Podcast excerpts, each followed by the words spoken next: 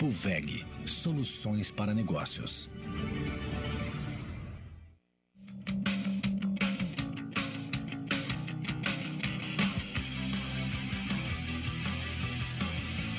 Está no ar Grupo VEG Esportes.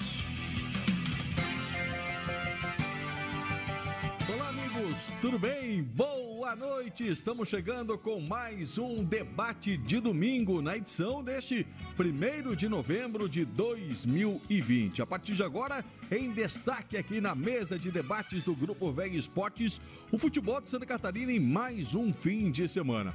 Tivemos pela Série B do Campeonato Brasileiro, a vitória do Havaí neste sábado no estádio da Ressacada contra o América Mineiro e o Figueirense tendo seu compromisso da rodada última do primeiro turno. Amanhã, segunda-feira, feriado, joga à tarde, 5 e meia, lá em Campinas, contra a equipe da Ponte Preta. E, logicamente, estes serão os nossos principais assuntos a partir de agora, com todo o nosso time reunido. Você sabe, já sempre fechando domingo, com a equipe Veg Sports, sempre o futebol de Santa Catarina em debate. Também tivemos Série D de Campeonato Brasileiro com o Marcelo Dias, com o Joinville, com o Tubarão, a Série C é, com o Criciúma jogando neste domingo, a derrota do Tom Benz. Teve a abertura da Série B do Campeonato Catarinense também, com jogos neste final de semana. Enfim, são assuntos para a gente tratar, mas repito, claro, com o nosso foco em especial em Havaí. E Figueirense chegando pelo Facebook e YouTube do Grupo Veg Esportes, desde já agradecendo a você, nosso fiel parceiro, você, o nosso fiel internauta ouvinte aqui do Grupo Veg Esportes. E hoje, abrindo de uma forma diferente, na nossa ponta direita, afinal de contas. É o aniversariante do dia, o aniversariante deste domingo, é, Paulo Branque. Seria por causa do dia de todos os santos, ô Paulo? Tudo bem? Boa noite Boa a noite, todos. parabéns, Paulo. Boa noite Parabéns. à turma que está aqui, boa noite à turma que está nos acompanhando do outro lado. Sim, sim, o dia de todos os santos combina muito bem comigo, né? Sem nenhum pecado para pagar nessa vida, então acho que cabe muito bem o dia de todos os santos. Mas obrigado a vocês, obrigado pelas manifestações aí também que eu recebi durante o dia. Uma alegria imensa, uma satisfação enorme estar aqui comemorando aniversário junto com essa equipe maravilhosa aqui vivendo esse momento lindo. Agora, estou na fase apenas de comemorar, não conto mais, não pergunte a idade, tá? Parabéns pra você nessa data querida, muitas felicidades, muitos anos de vida. E Parabéns assim pra abrimos você. aqui o nosso debate de domingo com essa saudação E viva inicial. o Paulo! E viva o Paulo Branco. Ainda né? bem que tem a Simone aqui para manter a afinação da cantoria, Ah, né? é verdade. O nosso único cantor aqui é o Miguel Livramento. É o Miguel Há Livramento. controvérsias. Canta nada. É só o Miguel. É Olha só aqui, o Miguel. ó. Hoje também é o nosso dia, né? É? O dia de todos os santos. O homem é um santo. É. Né? Nós homens somos santos. Então é o dia do homem também, porque Se é dia tá de todos dizendo. os santos. E nó- eu me considero um santo. É. Tá bom, são 9 horas 6 minutos.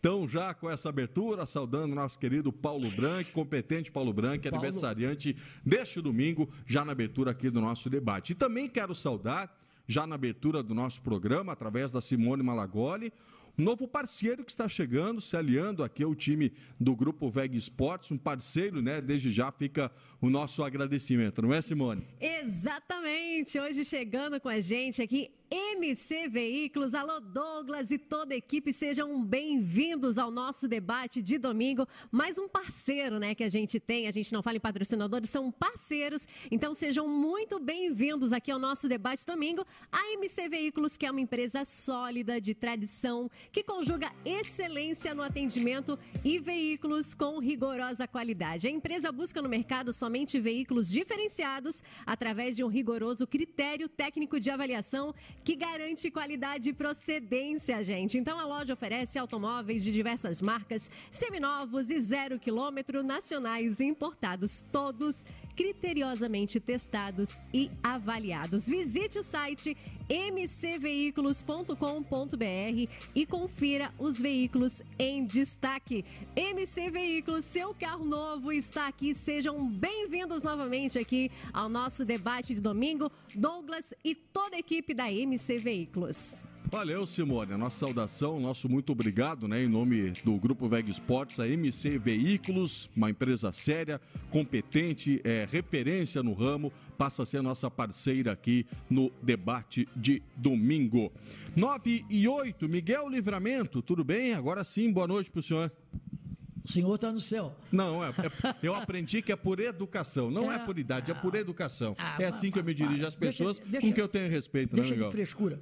Um grande abraço a todos, mais uma vez, cumprimentando o Paulo pela, pelo aniversário, é um amigo que a gente tem. Eu até passei um, uma mensagem para ele dizendo que, além de tudo, que é bom é ser amigo dele, ter ele como amigo. Um grande abraço. Paulo, que a gente trabalhou junto já em todas as emissoras aí, nós já passamos um bocado de tempo junto. Parabéns e felicidades. Obrigado. E muito dinheiro também, né? E aí, se tiver de mais, divide, porque eu estou precisando. Bom, o, o, futebol, nós tivemos no, no sábado é, a vitória do Havaí, não jogando bem, mas conquistou uma, uma vitória por 1 a 0 em cima do América Mineiro. É bem verdade que o América veio é, desfalcado, o Havaí não tem nada a ver com isso, né? que o time veio desfalcado. Não fez um bom jogo, mas conseguiu uma vitória. E ficou aí, terminando o primeiro turno, ter, eh, termina na nona colocação. O Havaí chega a 26 pontos. Se fizer mais 26, fica no meio da tabela. O nono, décimo, por ali. Vai ter que fazer um, um segundo turno muito melhor do que o primeiro. O Havaí perdeu muitos pontos dentro de casa. E veja como é o futebol. Você vê como é o futebol. Se o Havaí tivesse vencido mais um jogo e não perdido, com mais três pontos, estaria praticamente no G4, estaria brigando ali em cima. Então, é o futebol. E aguardando amanhã que o Figueirense faça um bom jogo, ou que vença a Ponte Preta para se afastar ali da zona de rebaixamento. Valeu, Miguel, que daqui a pouco vai falar bastante do Havaí. Miguel Livramento comentou ontem aqui na transmissão da equipe Veg Sports a vitória do Havaí 1 a 0 contra o América Mineiro. Fala, Sejão, tudo certo? Tudo certo, boa noite. Boa noite. A todos aqueles que nos acompanham. Paulo, um abraço, parabéns. Já mandei também mensagens e principalmente pessoalmente, né? Esse negócio de mensagem fica muito frio, mas já nos, eu cumprimentei-o pela, pelos 68 anos. Bom, fala de futebol. Brincadeira. Quanto? Uh, não, não, mentira. Falei 68. 68, tá louco? Olha pro Paulo. Esperto, 62. O... Não, mas falando no futebol. Com um corpinho de 67. É, mais ou menos. Uh, carcassinha estragada tal, mas tudo certo. É, bom, o, o, futebol ontem, ontem o Geninho uh, explicou na coletiva dele e eu concordei com ele. Ele disse, abre aspas, não fizemos um bom jogo, não fizemos um jogo de espetáculo, é, fizemos um jogo de resultado, para ganhar. E ganhou o jogo. Foi o que deu para tirar. O jogo foi muito ruim, foi terrível, realmente o jogo foi muito ruim. Poucos jogos a gente chega na metade olhando para o relógio, pedindo pelo amor de Deus para acabar, porque tecnicamente foi um terror o jogo. Ok, a vitória, maravilha. Fechamos o primeiro turno em termos de Havaí. A única coisa que o Geninho falou que eu não concordei foi: pô, nós vencemos um time que venceu o Corinthians. Não, tinha nada a ver esse time do América com o time que venceu o Corinthians. É um fato. Também é problema do América, do Lisca louco lá, que ele resolveu deixar os titulares todos no banco, só dois jogadores jogaram, enfim. O problema é dele. O Havaí fez três pontos, chegou a 26, e aí vai depender do seu objetivo. É subir? Pega a calculadora. É subir 60% de aproveitamento, exatamente 60% de aproveitamento, ele tem que ter nas próximas 19 rodadas, para fechar 60 pontos. É isso. Se for só se manter, 17% tá bom. Faz 19 pontos, fecha ali 45, 46, tá de bom tamanho, menos do que isso, vai se manter na Série B. O Figueirense joga amanhã, Descartando o resultado de amanhã, o Figueirense abre o turno para se manter, precisando de 45% de aproveitamento. Para fazer é, eh, 25, ele tem 19, faz 44, vai se manter. Esses são os números. Qualquer coisa diferente, ou um não sobe, ou o outro não fica, o que é pior. Sérgio Murilo. Agora vamos ao home office do time. Chico Lins também já está com a gente aqui, ajudou no, no cântico dos parabéns para o Paulo Branco. Tudo certo, Chico? Como é que está? Pois, pois é, boa noite, boa noite, amigos da, do Grupo Vega Esporte. Paulo, parabéns, muita saúde. É, eu vou fazer aquela pergunta que tu, que tu fez quando conheceu o Coulterman, né? porque o horário ainda não é, não é adequado. Né? Mas eu imagino que esteja com bastante saúde, é isso que vale, Paulo Branco. Grande muito, abraço. Muito, e muito é... bom. sobre, sobre o nosso momento churrasquinho é, não se manifestou, clubes, estamos, Aqui, é, churrasquinho, nada. Estamos chegando no final do primeiro turno. Pandemia não dá. Estamos chegando no final do primeiro turno, nossas duas equipes abaixo do que, do que elas né, gostariam, cada uma com a sua realidade. O Figueirense na parte de baixo da tabela, o Havaí, que estava chamado a protagonista, um dos protagonistas dessa Série B esse ano, muito aquém em termos de pontuação, muito aquém em termos de rendimento. Essa projeção que o Sérgio fez para o segundo turno, essa projeção é importante, porque o segundo turno geralmente é mais difícil do que o primeiro. E se os nossos times repetirem jogo e pontuação, rendimento e pontuação, nenhum dos dois vai chegar no seu objetivo. O Havaí subir, Figueirense permanecer na Série B do, do, do Campeonato Brasileiro no ano de 2021. Valeu, Chico Lins, daqui a pouco participando aqui de todo o nosso debate. Paulo Branco foi acionado no começo por causa dos parabéns, mas também tem a sua saudação inicial em relação aos assuntos que serão tratados né, no decorrer aqui do programa, Paulo. É uma avaliação rápida. Quando a gente olha para percentuais, e eles são reais e, e demonstram a situação de cada equipe na competição, parece que se torna inviável, né? Por isso que chega num ponto que é melhor olhar jogo a jogo, momento a momento. Porque os times podem mudar, Algumas equipes podem cair, outras podem começar a ter um rendimento melhor. Tem time que nesse momento está brigando para não cair e faz Copa do Mundo. Lá na frente poderá ter uma situação confortável, o jogo que seria difícil se torna mais fácil. Vale a mesma coisa acima. O time que está brigando para subir, de repente começa a perder força, já não tem mais possibilidades. Uma partida que seria difícil lá no final pode se tornar menos complicada. Então, tem que olhar jogo a jogo, porque se olhar a situação do momento, dificilmente Havaí vai subir e dificilmente o Figueirense vai permanecer. É a realidade que nós temos hoje, mas nós sabemos que tem meio campeonato ainda é, para disputar. O Figueirense vai numa luta desesperada, tem que encontrar uma maneira aí de continuar fazendo ponto toda a rodada. O importante é não perder para o Figueirense. O Havaí é um pouco diferente. O, o diferente. O Havaí tem que fazer bastante vitórias. Não vai adiantar para o Havaí empatar muito. O Havaí tem que fazer bastante vitórias. Ele fazendo bastante vitórias, poderá brigar lá em cima. A Chapecoense tem tudo para ser a campeã tem uma vaga encaminhada né, pela consistência da Chapecoense. Eu acho que não vai ter a, a, aquela queda violenta como a gente já viu acontecer com o Criciúma, por exemplo. O Cuiabá está consistente, o, o América, o Juventude cresceu muito, Ponte Preta o Sampaio Correia vem correndo por fora aí, jogando muita bola, mas Juventude, ninguém, o Juventude ninguém agora... está garantido, ninguém está garantido desses times aí. Eu acho que o único que dá para dizer que está praticamente é a Chapecoense. E o Cruzeiro, por isso que eu falo do lado emocional dos resultados. Se o Cruzeiro fizer em 10 rodadas o que ele fez em 3 com o Filipão, claro que é pouco ainda, né? Ele entra na briga.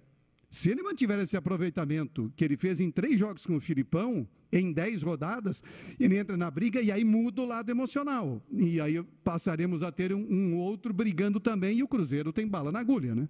Só para dizer que o Juventude agora venceu o Guarani pelo placar de 1 a 0. Sim, sim, o jogo terminou por volta de 8 horas da noite, é. venceu o Guarani por 1 a 0. É, e aí agora o Havaí ficou falta... a 5 pontos do G4. Isso, é, aumentou um pouquinho falta... a, a, a, distância. Simone Malagoli, vamos com os primeiros recados nossa audiência, né? Sempre muito marcante, muito presente aqui no nosso debate também. Vamos lá, o pessoal já mandando recadinho aqui nas redes sociais, Facebook, YouTube, Grupo Veg Esportes e pode mandar o seu recado também hoje, mensagem de texto no nosso WhatsApp, 988231111. O Sérgio de Barros, torcedor da Chapecoense, já aqui, ó, Chape, meu amor, eu te amo. Líder, hein? Terminou aí na liderança do primeiro turno. Também o Marcelo de Oliveira por aqui desejando boa noite. O Sandro Cardoso Cardoso do Cobrasol também, boa noite, já estou na área. O Anderson Freitas também por aqui, Sirlei Lamin, Hugo César de Souza, também Rudinei Domingos, o Tiago Roberto também por aqui.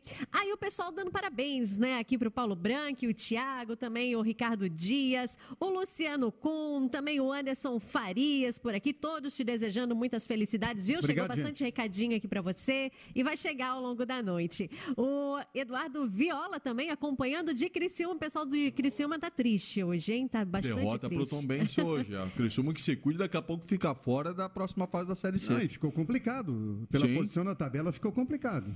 O Ricardo Luiz também por aqui, o Richard Luiz, perdão, dizendo que o Havaí tem mais sorte do que juízo. E o Armindo Paulo, boa noite, estou ligado em Chapecó. Valeu também a galera de Chapecó ligadinhos aqui na gente. Continue participando, pode mandar sua pergunta, fazer o seu comentário, mandar parabéns para o nosso é, Van Diesel. Pode ser? Tu gosta desse, né? O Van Diesel tu gosta, né? Toca aí, qualquer careca é, vai. Van Diesel. Participa com a gente. Vai lá, Grupo Veg Esportes, Facebook, YouTube e no nosso WhatsApp 988231111. Valeu, Simone. Vamos fazer o seguinte: vamos ao nosso primeiro bloco comercial, nosso intervalo, e na sequência a gente já começa a destrinchar aqui os assuntos envolvendo a Série B, a vitória do Havaí. Mais tarde a gente fala sobre o Figueirense, que está desde ontem lá em Campinas para o jogo desta segunda-feira. Então, daqui a pouco, já entrando no nosso debate de forma definitiva aqui no Grupo VEG Esportes. Grupo VEG Esportes, o torcedor catarinense se conecta aqui.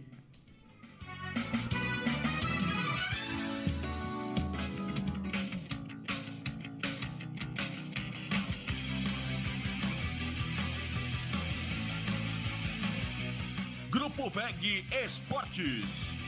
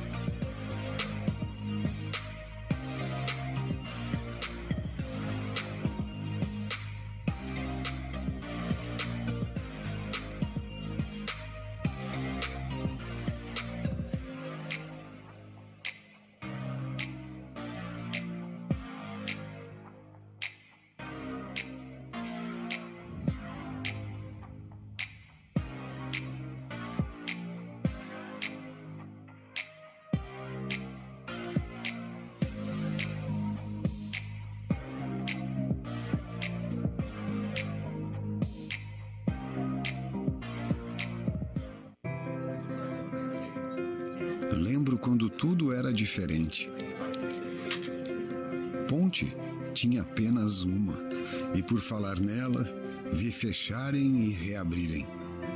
O mar sempre foi essa beleza que deixa todo mundo apaixonado. Aos poucos, as coisas foram mudando, a cidade foi crescendo, e em busca da felicidade, cada vez mais gente foi chegando. Eu fui evoluindo. Vi de perto famílias multiplicando seu amor, sonhos virando realidade, histórias que passam por gerações e que são mais do que lembranças. São inspirações para continuar conectando lugares e pessoas. Ibagi 50 anos. Sua felicidade tem lugar na nossa história.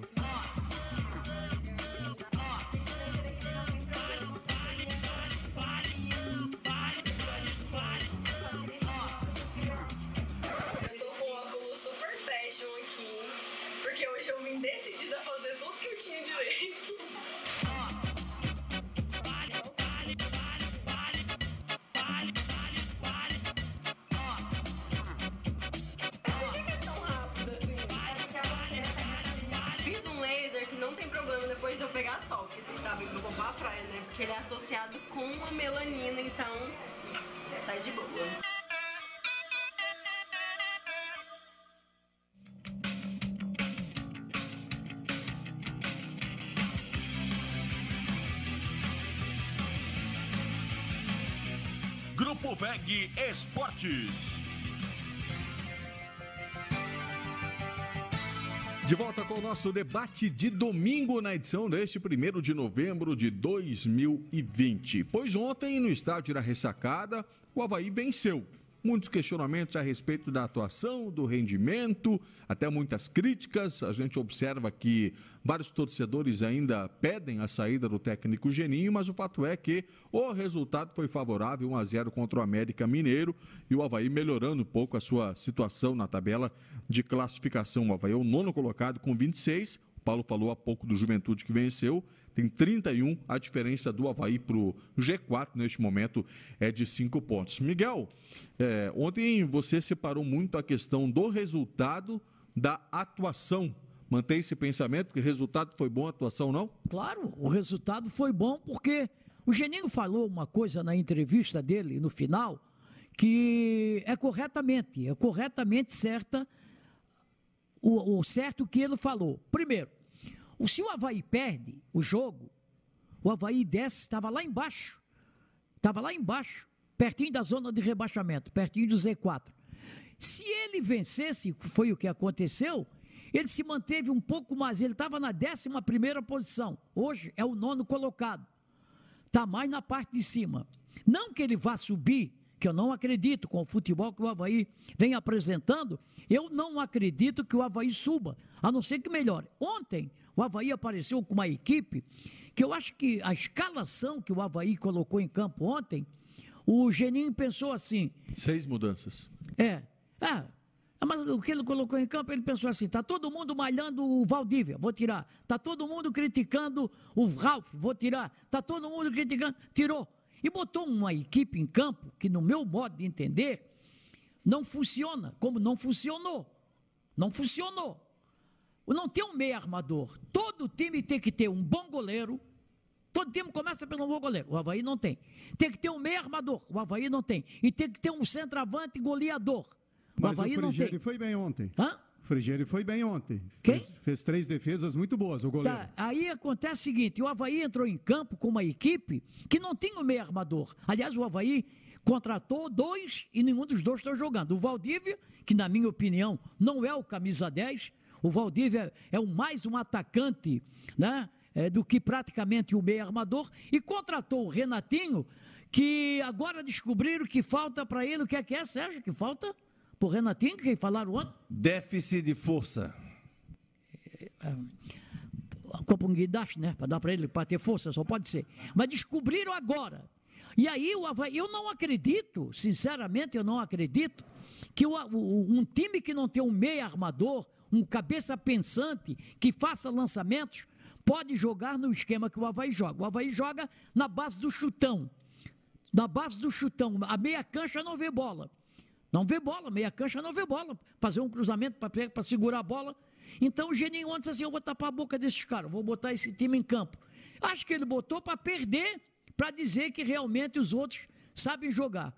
Mal escalado o time. Não, não, não a vitória, a vitória ah, valeu a vitória? Claro que valeu. O Havaí somou três pontos. É porque o Havaí já tem muita derrota na competição. O Havaí já perdeu nove vezes. Nove vezes. O Havaí só pode perder mais três partidas no, nesse retorno.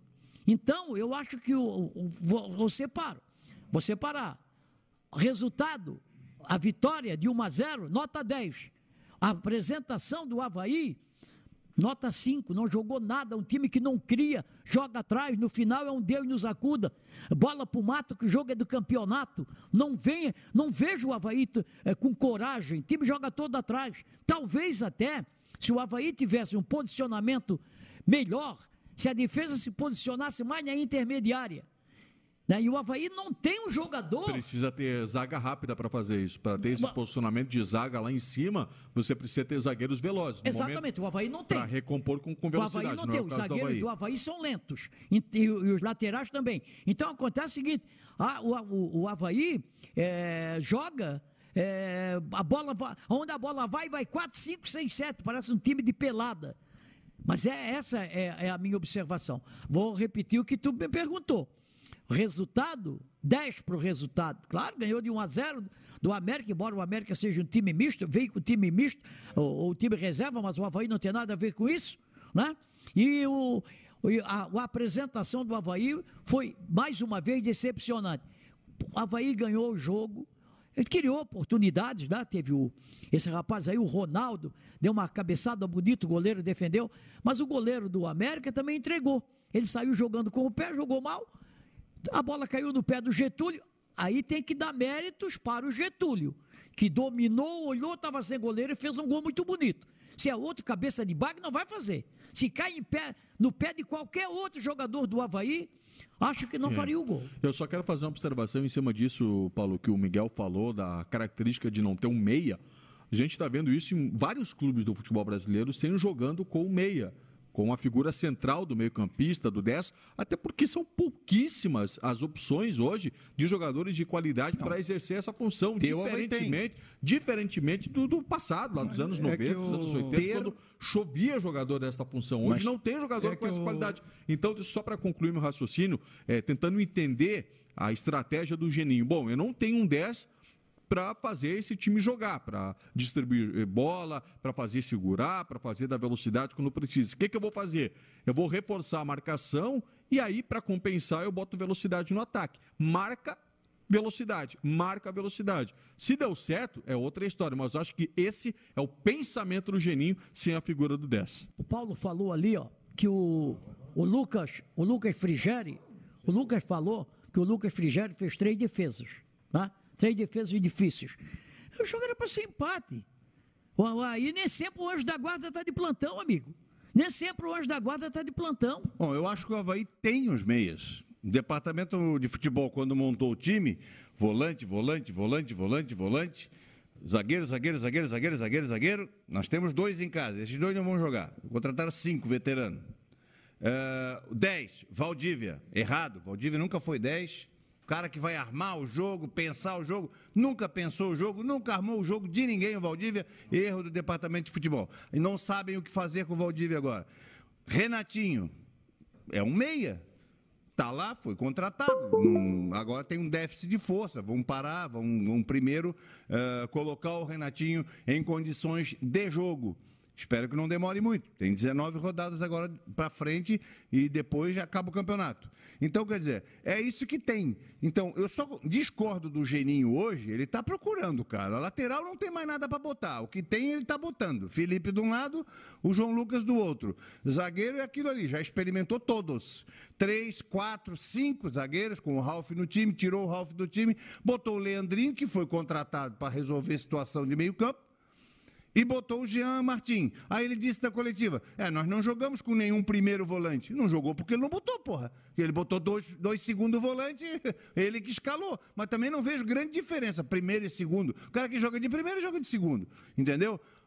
Ele bota 4-3-3, o Havaí não tem estrutura e nem qualidade para jogar no 4-3-3. Bota quatro no meio de campo e bota dois velocistas na frente. Joga no reativo, joga no reativo. Vai querer o quê? Achar, vai querer jogar bonito daqui para frente? Não achou até agora, não mas vai achar é, mais. Mas é reativo, mesmo com dois pontas no centroavante. Mas falta é gente reativo. no meio campo, perto é meio campo. Aí você obriga o Rômulo, que é o melhor atacante do Havaí, na minha opinião, o cara que chega na frente para chutar, obriga o Rômulo a correr atrás do lateral lateral dos caras, uh, o Getúlio a correr atrás do lateral, bota mais um no meio, fecha um pouco mais a casa e deixa um, um, uma velocidade um pouco mais próximo do campo adversário.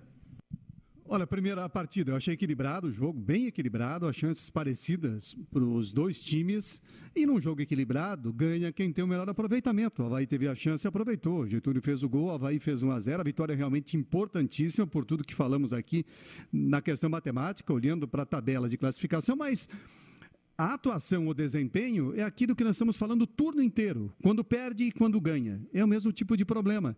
Eu gostei da escalação inicial, gostei da formação que o Geninho colocou em campo. Só que a estratégia foi a mesma de sempre. É um Havaí que fica esperando, e não fica lá atrás de forma organizada, não. O Havaí fica agrupado lá no, no próprio campo para tentar, de qualquer maneira, retomar uma bola e sair dando uma esticada para o lado do campo para sair uma jogada e um cruzamento. É muito pouco, é muito pobre. Ano passado, na Série B, grande parte dos times jogavam assim. Esse ano, o único time que joga assim é o Havaí. Até os times que estão lá embaixo, até o Oeste, que está no rebaixamento, não joga assim a gente vê tentando pelo menos. Claro que uns têm mais qualidade, mais organização para fazer e conseguir o resultado, os outros tentam fazer, não conseguem por falta de qualidade ou de organização e não conseguem o resultado. Mas você, você olha, se refere à estratégia de jogo e trabalho de técnico. Estratégia. Vamos, vamos começar pelo seguinte: quantas vezes o Havaí pegou a bola e começou uma jogada trabalhada no seu campo de defesa e terminou no ataque? Poucas raríssimas, não só no, nesse jogo, o primeiro turno inteiro. Quantas vezes, em quantos momentos o Havaí deu pressão no campo do adversário? Nunca. Rarissimamente. Teve, no clássico. E, não, e quando vai dar pressão, um, só vai um, um outro dois atacantes Isso. e a turma do meio fica, fica lá longe. É, é, uma, é uma pressão que a, a, a zaga não vai. É uma pressão só de três jogadores de ataque. Fica no meio do caminho. Então, a, a, gente não vê o Havaí fazendo o que o futebol moderno exige, que é jogar compactado nas três fases do jogo. Tem momentos que tem que sair jogando, tem momentos que tem que esticar, tem momentos que tem que dar pressão. E a gente vê todos os times da Série B tentando fazer isso. Uns fazem melhores, outros nem tanto. Alguns mais defensivos ou outros menos defensivos, mas tentando eu não vejo. O Havaí está à moda antiga, o Havaí entrou com a formação que eu achei adequada, mas distanciado, posicionado lá atrás. posicionamento, né, Paulo? é, é, é, é, é, um futebol muito pobre. Com, com esse rendimento, com essa estratégia, não vai chegar. Tá, o que acontece é o seguinte: o Havaí é, começou o campeonato, começou o ano, já na metade do campeonato catarinense, ele começou com uma equipe que seria Ralph, Bruno Silva, Valdívia, os três da meia cancha. Ó, Ralph, Ralph, Valdívia, aliás, o Bruno Silva, o Valdívia e até o Pedro Castro. Aliás, o Pedro Castro nem estava nesse time. Nem estava no time. Tinha o Wesley nesse time. É, tinha o Wesley. Ralph, eh, Bruno Silva, Wesley e, e Valdívia. É. Esse foi o time armado. É. Dos quatro, o Ralph tá ali e o Valdívia, como tu disse, está igual a Rádio Velho. É, o, e aí acontece o seguinte, e na frente, ele tinha o, o, o rapaz que saiu agora aí, o Amorim, o, como é o primeiro nome dele? Daniel Amorim. Exatamente, que eu gostava dele como. Porque a bola não chega para o centroavante do Havaí. O centroavante do Havaí morre de fome. Morre de fome, a bola não chega, cara. Para ele. Vê quantos centroavantes o Havaí tem. O Havaí tem, tem o Daniel Amorim, o Havaí tem o Gastão Rodrigues, o Havaí tem o, o Getúlio, tem o Rômulo, tem o outro rapaz lá, que o cabelinho pintado lá, o, o Jonathan, ele tem uma carrada de centroavante. Aí, ah, agora trouxe o Ronaldo tem seis centroavantes. O Havaí não tem um time definido. São, foram 19 jogos disputados no comando do Geninho, que ele foi, a, a, o primeiro foi a vitória diante do Náutico. Foi o primeiro tempo. O primeiro tempo foi a, o, o primeiro tempo diante do Náutico foi a melhor partida que o Havaí fez na ressacada e fora da ressacada. Foi o primeiro fez 2 a 0 dominou, daqui um pouquinho tomou um gol, complicou, mas o, no final fez 3 a 1 Foi a melhor apresentação o primeiro tempo. E aí deu aquela falsa impressão. Bom, o time é esse. Aí o Havaí foi jogar contra o Paraná, o Geninho chegou lá e já botou três zagueiros. Botou na cabeça que tem que botar o diabo de três zagueiros. Aí o Havaí se enrolou Quatro todo. com o Ralf. E aí saiu, saiu o Bruno, o Bruno Silva não, não aceitou ficar na reserva, tá, não sei o quê. Pegou uma, aquela suspensão primeiro, por causa da. chutar aí o rapaz lá que invadiu o campo lá no Figueirense, pegou oito jogos, ficou para seis, não sei mais o quê. Ali começou a desmontar. O Wesley também, não sei porquê, não teve explicação, também não ficou. Tá lá igual a Rádio Velho, ninguém liga. Hã? Tá lá treinando, isso aí é prejuízo. Ah, mas, não, para aí, estão gastando dinheiro à toa. Então, estão tentando, vejo, estão vejo. tentando encaixar o Wesley em uma negociação. Mas é, mãe, vou encaixar numa, numa, negociação. E se ninguém for atrás, ele vai ficar, ele vai ficar recebendo. Então é, é muito mal administrado o Havaí. Não, porque o Havaí, tá, o, o presidente não deve nada, tá, tá entrando dinheiro, não deve porque está entrando dinheiro.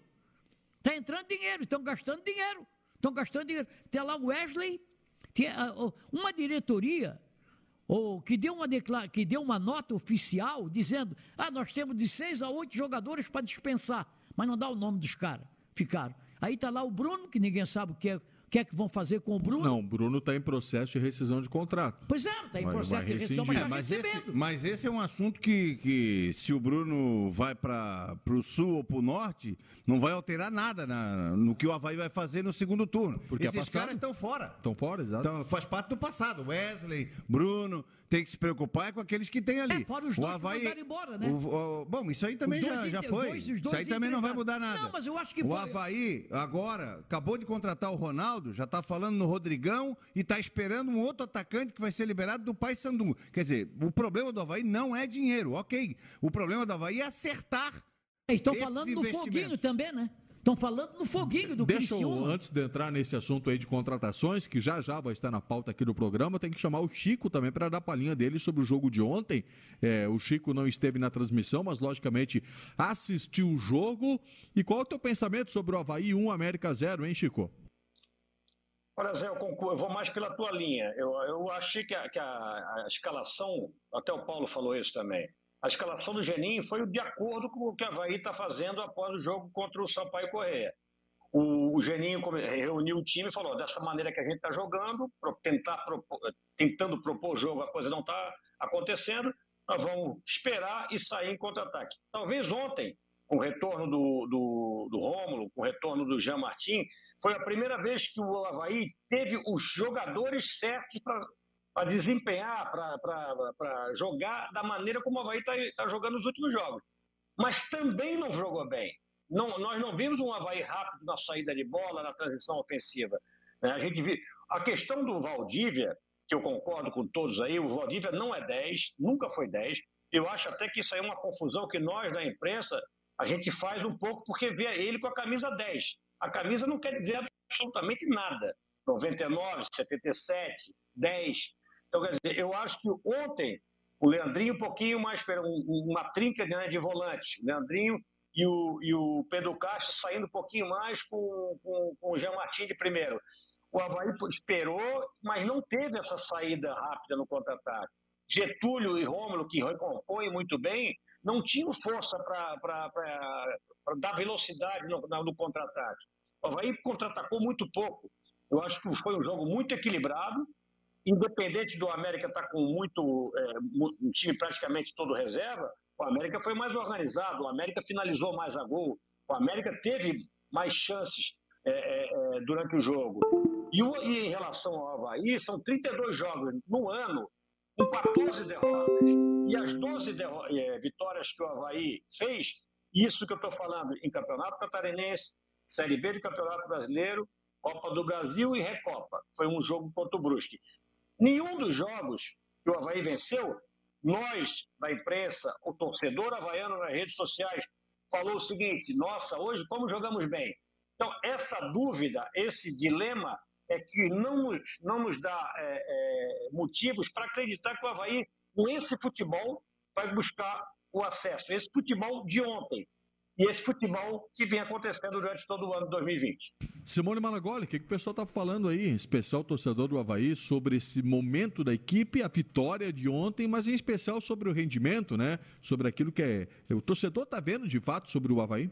Vamos lá, o Thiago Roberto disse: olha, o Havaí ganhou, mas o futebol jogado é horroroso. Aí o Marcelo do Campeste disse: gente, tem muito campeonato ainda, tudo vai ser decidido nas últimas rodadas. Também por aqui o Daniel Pereira Martins, boa noite. Olha, o Geninho falou que o objetivo é o resultado, mas ele precisa entender que para ter resultado precisa jogar um pouco mais. Nem sempre a sorte vai estar presente. Obrigada. Também por aqui, ó, o Rangel Vieira participando com a gente. A Marisete Perusso, também o Joel Cordeiro falou boa noite, estou na área, viu? Se derrubar é pênalti. Também o Adriano Ferreira dizendo, olha, Havaí Figueirense, dois times medíocres. Também o Aloysio Luiz aqui dando parabéns ao Paulo, diz que é muito fã seu, viu, Paulo? E de todos aqui da mesa. Obrigado. O Marcos da Silva também dizendo, só passando para dizer que a Chape é campeã do primeiro turno. O torcedor da Chapecoense está feliz da vida. Também por aqui o Edson de Souza, o Gildo Silva também desejando feliz aniversário para o Paulo. Gil, o Paulo hoje tá com tudo, né? Todo mundo aqui desejando feliz aniversário. Também o Gabriel Ferreira, o José Carlos Silva. E o outro que está de aniversário hoje, está comemorando lá em Águas Mornas, é o nosso querido Alexandre Ávila, fazendo aniversário junto com o Paulo. Parabéns Ah, para você, muitas cumprimentei, felicidades. Cumprimentei ele na- nas redes sociais também. Ele vai pagar a festa. Eu, Vai. eu vou Isso, junto. Alexandre. A pandemia está salvando vocês aí da festa. Tá todo mundo devendo alguma coisa. Então, parabéns para você. E ele ainda falou assim, ó. Ontem, né, o Havaí venceu, deu presente para ele ontem, mas não convenceu muito, né, Alexandre? Mas felicidades para você, Grande viu, abraço, querido? Alexandre. Sempre aqui com a gente. Tu vê, né? Eu tinha- Futuro eu- eu presidente do Havaí, sabia? Ah, é? É, o Alexandre é o futuro presidente do Havaí. Eu Só tinha- faltaram avisar ele. Não, não, não, não é.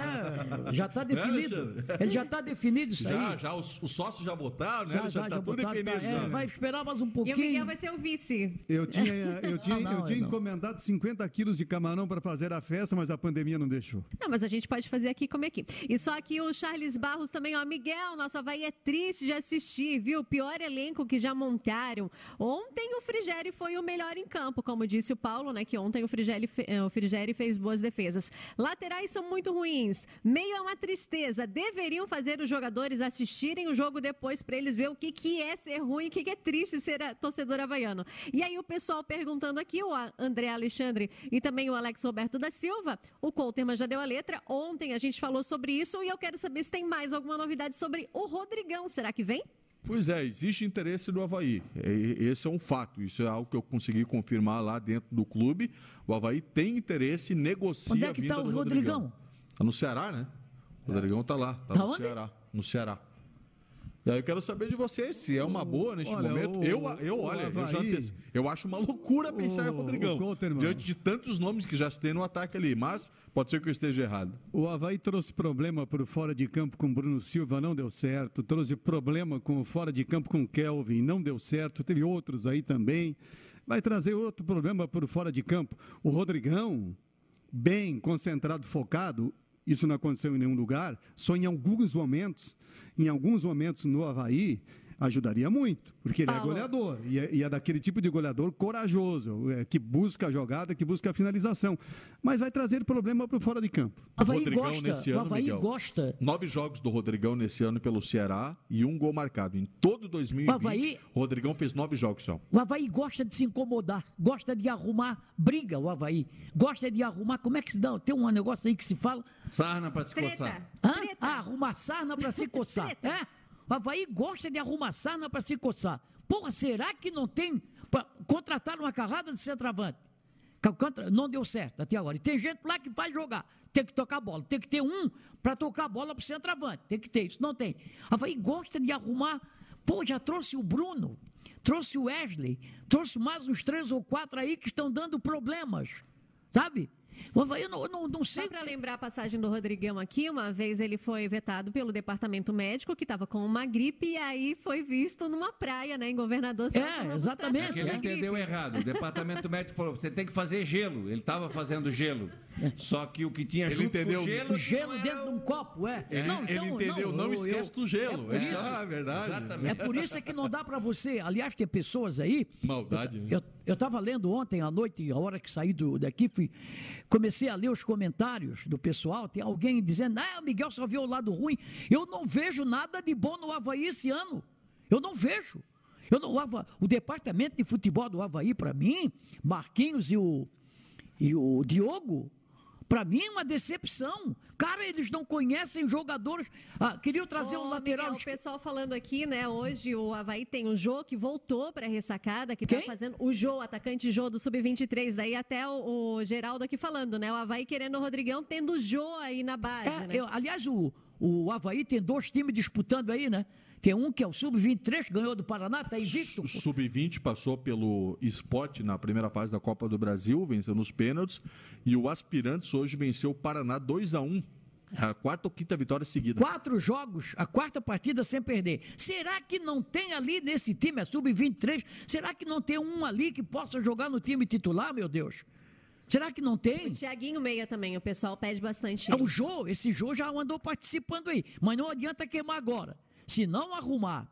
O que me admira é o Marquinhos, Porque o Marquinhos foi meia, meia, meia ponta de lança, que encosta do centroavante, falha centroavante. O Havaí não tem esse jogador faz tempo. Será que não consegue? Ah, não, vamos trazer o lateral esquerdo da Chapecoense, que quase, ainda não quis vir, é, que está quase encerrando. Vamos buscar, a buscar o Rodrigão. Já passou, só traz jogador que já passou. Pô, porque o que é isso? Tem que ter alguém que entenda. Alguém que entenda, pede aí, empresário, consegue um meia para mim. Mas não faz mal que o cara esteja encerrando a carreira, mas que saiba jogar. Agora, trazer perto de encerrar a carreira e não saber jogar, ah, eu... Ó, aqui tem uma boa do Rodrigão, vocês não pensaram nisso, tá? O Guimas Leão falou assim, ó, disseram pro Rodrigão para ele tomar vitamina D, que é bom para gripe. Aí ele foi pra praia, pegar um solzinho, vitamina D, tá certo, né? Tá coerente. Isso aí já passou, eu acho que o... Palmas para o Rodrigão. É, o Havaí, mas o Havaí gosta disso, o Havaí gosta de arrumar sarna para se coçar, gosta. O Havaí não é aquele que não, não, não prima pela, pelo nome do clube, porque o, se você for primar pelo, pelo nome do clube, o clube tem uma história. Havaí tem uma história, não é qualquer, é, é, não é qualquer é, estrelinha, não é qualquer coisinha que o Havaí. Havaí é um clube que vai já quase centenário e que foi várias vezes, é o segundo é, mais vezes campeão do estado, depois de Figueirense. Tem um nome, tem um, tem um patrimônio. E aí eles fazem como se fosse o Zé Pombinho, o time do. Agora, da, Miguel, sabe? É, eu acho que é válido e a, a, diretoria, o departamento do futebol do Havaí, de fato, é merecedor de críticas, porque pelo que foi vendido, o Havaí está rendendo muito pouco. Pelo que eu estou falando em vendida no que se refere à, à, projeção, aonde chegaria, né? Que era aquela visão de título de Série B. Agora, a gente não pode cobrar de, de omissão, de falta de iniciativa. Bom, no primeiro turno não deu certo, eh, o departamento de futebol errou Errou, mas o pessoal, mesmo que com o campeonato andando, está tentando corrigir, está tentando está buscar trazendo, Está trocando seco por meia dúzia. que o Rodrigão seja, neste momento, o nome ideal.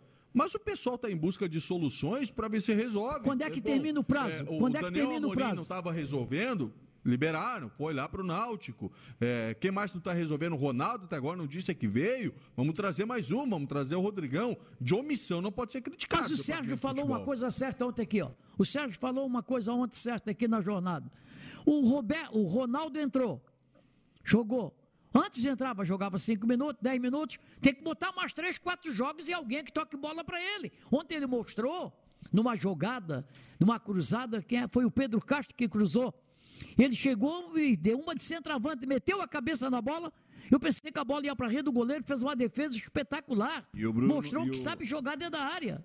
E na sequência o Rômulo acabou perdendo. Aí o Rômulo acabou perdendo. Ô, Couto, eu concordo contigo. Eu acho que o Havaí fez investimentos, tem condições de fazer os investimentos. O Havaí se mexeu, está se mexendo desde o início do ano, está mudando, está buscando. É, nesse ponto aí está correto. As inscrições estão quase acabando. Eu acho que o Havaí tem na ressacada um grupo de jogadores para fazer tem um quase time 40, bom. quase 40. O Havaí tem na ressacada um grupo de jogadores para fazer um time bom para a Série B do Campeonato Brasileiro. Acho que está na hora de chegar e cobrar de quem está fazendo o trabalho de campo. Treinador? Treinador. Está na hora de, ô Geninho, Pô, nós somos amigos, você tem uma capacidade extraordinária, está na história do clube, é um grande nome do futebol brasileiro, mas nós, nós precisamos que esse time jogue mais futebol. Eu acho que está na hora de começar a colocar uma responsabilidade maior no treinador, até pelo tempo que o Geninho já está e pelas modificações que foram feitas com o acompanhamento dele.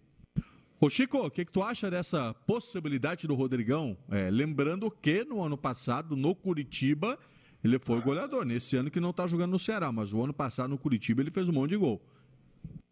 Bom, primeiro vamos falar. O Rodrigão, em condições normais, é, é jogador bom para a Série B, eu acho.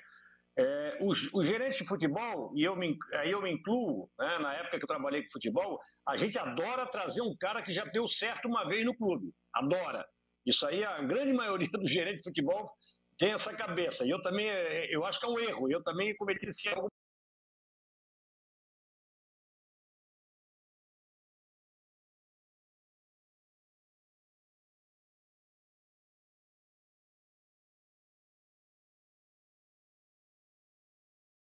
mais vezes? O que, que esse time constrói para, para, para um atacante de referência finalizar? Aí não adianta ter o Rodrigão, não adianta ter o Ricardo Oliveira, não adianta ter o Pedro, se você não constrói um jogo pra, para usar o que um atacante 9 de referência tem de melhor, a finalização dentro de área. Para esse jogo do Havaí, o que vale, o que os atacantes que vão se destacar mais são os atacantes pelas beiradas com velocidade.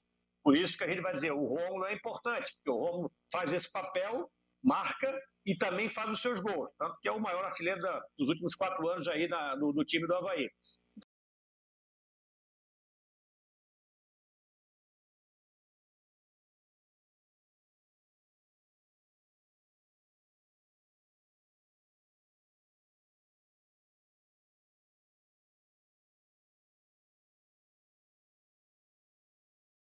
Então não adianta. O elenco tem um grande elenco. Não, mas eu acho que com o elenco que tem à disposição, dá para entregar muito claro. mais do que está entregando. Essa claro. é a minha visão. E aí eu chego ao trabalho do técnico, trabalho de campo. É, se não está rendendo de acordo com o que se tem de disposição de elenco, é o dedo do técnico. É, o melhor elenco da Série B é o do Cruzeiro, né? E a folha é de 3 milhões de reais. Exatamente. Agora o Havaí, tirando o Cruzeiro, tem dos maiores investimentos da Série B do Campeonato Brasileiro e um elenco bom, comparável a todos esses outros times que estão bem na competição. Como é o nome do menino lateral direito que, que era do Havaí e foi embora para Santa Cruz, junto com o Leonan? O... Lourenço. Lourenço. Lourenço, tá. Então vou botar o Lourenço improvisado aqui, tá? Só para ver onde é que foram os investimentos do Havaí. Arnaldo, saiu... Arnaldo foi ah, investido, né? Tá, mas o. Quem saiu... foi contratado titular saiu foi o Arnaldo. o goleiro do Havaí, não, né? Goleiro não saiu. Então tá, não temos um goleiro nesse time. Arnaldo Salinas Lourenço, Leonan, Wesley, Bruno, Adrian, Kelvin, Daniel Amorim, falta mais um. Saiu mais alguém? Tem 11 aqui. Tem 11 que vieram, Ava investiu e já foram embora. E nós estamos virando o turno é, agora. Não, não, mas, é. Mas isso todo mundo sabe que houve erro, né? O Havaí, se você botar na ponta do lápis. Agora, porque teve erro, bom, passa a borracha, acabou o ano, não, mas acontece, 2021, acontece o seguinte, não. O pessoal está tentando não. fazer a máquina girar, não deu esse, vamos ver que é, dá. mas não está contratando errado. Também, mas eu também concordo que tem muito mimimi, tem pouca cobrança. É, jogador corre pouco, jogador não suja calção. Tem que rasgar mais, amigo. Quando a técnica não vai, Equilibra na força, equilibra na vontade, no carrinho, na placa. Aonde que, tu quer chegar? Que cobrança, pouco, cobrança de quem para quem? De cobrança de lá de cima para mais baixo, do presidente para o departamento de futebol, departamento de futebol para o geninho, do geninho para os jogadores, pô. pô. É. Não deu certo, troca todo o time. Tira quatro, bota cinco. Daqui Mas a não, pouco, isso aí... tira mais quatro, bota mais cinco. Olha aqui, Pô, vai tá, tá rodando, rodando, rodando, mas a hora que o fulano jogar, a hora que encaixar, a hora quando, gente? Quando? É. Olha, com todo time, todo ano. treinador, todo treinador, todo bom treinador que eu conheço, que passaram, tanto pelo Havaí como pelo Figueirense, que a gente conversa, eles precisam de aproximadamente seis, sete jogos para definir o time ali. Seis, oito jogos no máximo. O Havaí fez 19 jogos até agora, pela competição. Não tem um time na boca do torcedor, ninguém sabe qual é o bom. O goleiro, o Havaí não tem um goleiro bom.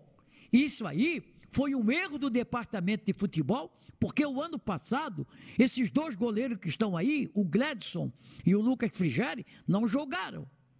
Depois do campeonato estadual, no campeonato brasileiro, só quem jogou foi o Vladimir, só. Só. Os outros dois gastaram calção sentado e viajaram, né? Viajaram. Tanto é verdade que o Gladson entrou agora aí no jogo há pouco tempo aí, jogou 10, 20 minutos, é, no primeiro tempo, no segundo tempo já sentiu dor até no sabugo da unha. Estava sem jogar. Treinar uma coisa, jogar é outra, completamente diferente. Então, e, e o Havaí, se você botar, eu não tenho aqui o número exato, mas eu vou ver, eu vou entrar no site do Havaí e vou ver Quantos jogadores o Havaí tem? tem? Esse ano, eu acho que o Havaí contratou, entre, aliás, tem lá no elenco, 40, perto de 40 jogadores. Esse é o mal dos dois clubes, né? O Figueirense também está com praticamente 40 jogadores. É. Houve erro do. do é demais, do, é demais, ô. É erro. É demais, ô. É eu acho que o time errado. de futebol, claro. o Havaí tinha que ter no máximo 30 jogadores. É jogador, os técnicos falam muito em grupo de 32, 33 atletas. É, isso contando com três goleiros, né? Mas esse ano é um ano atípico também, que já Sim, se contava sim, sim, também claro. com jogadores que ficariam fora por conta da claro, Covid, claro, né? claro. Até É, porque mas se ficou aumentou aí duas semanas aí, voltaram logo em seguida. Não tem. Isso aí não tem. O Havaí montou mal o elenco e eu, e eu até discordo do Paulo, quando o Paulo diz que o Havaí tem um elenco. Não tem um elenco bom. O Havaí tem, um, tem muitos jogadores. E muitos jogadores de uma posição só. Se você olhar a meia cancha do Havaí, volante, tem uma montoeira. Volante, primeiro, segundo, tem uma montoeira. Uma montoeira de volante. Não tem um meio armador. Aliás, o Mas Sérgio. a, mas a questão do meio, eu vou voltar na, na discussão antiga, Miguel. Não é problema específico é, do Havaí.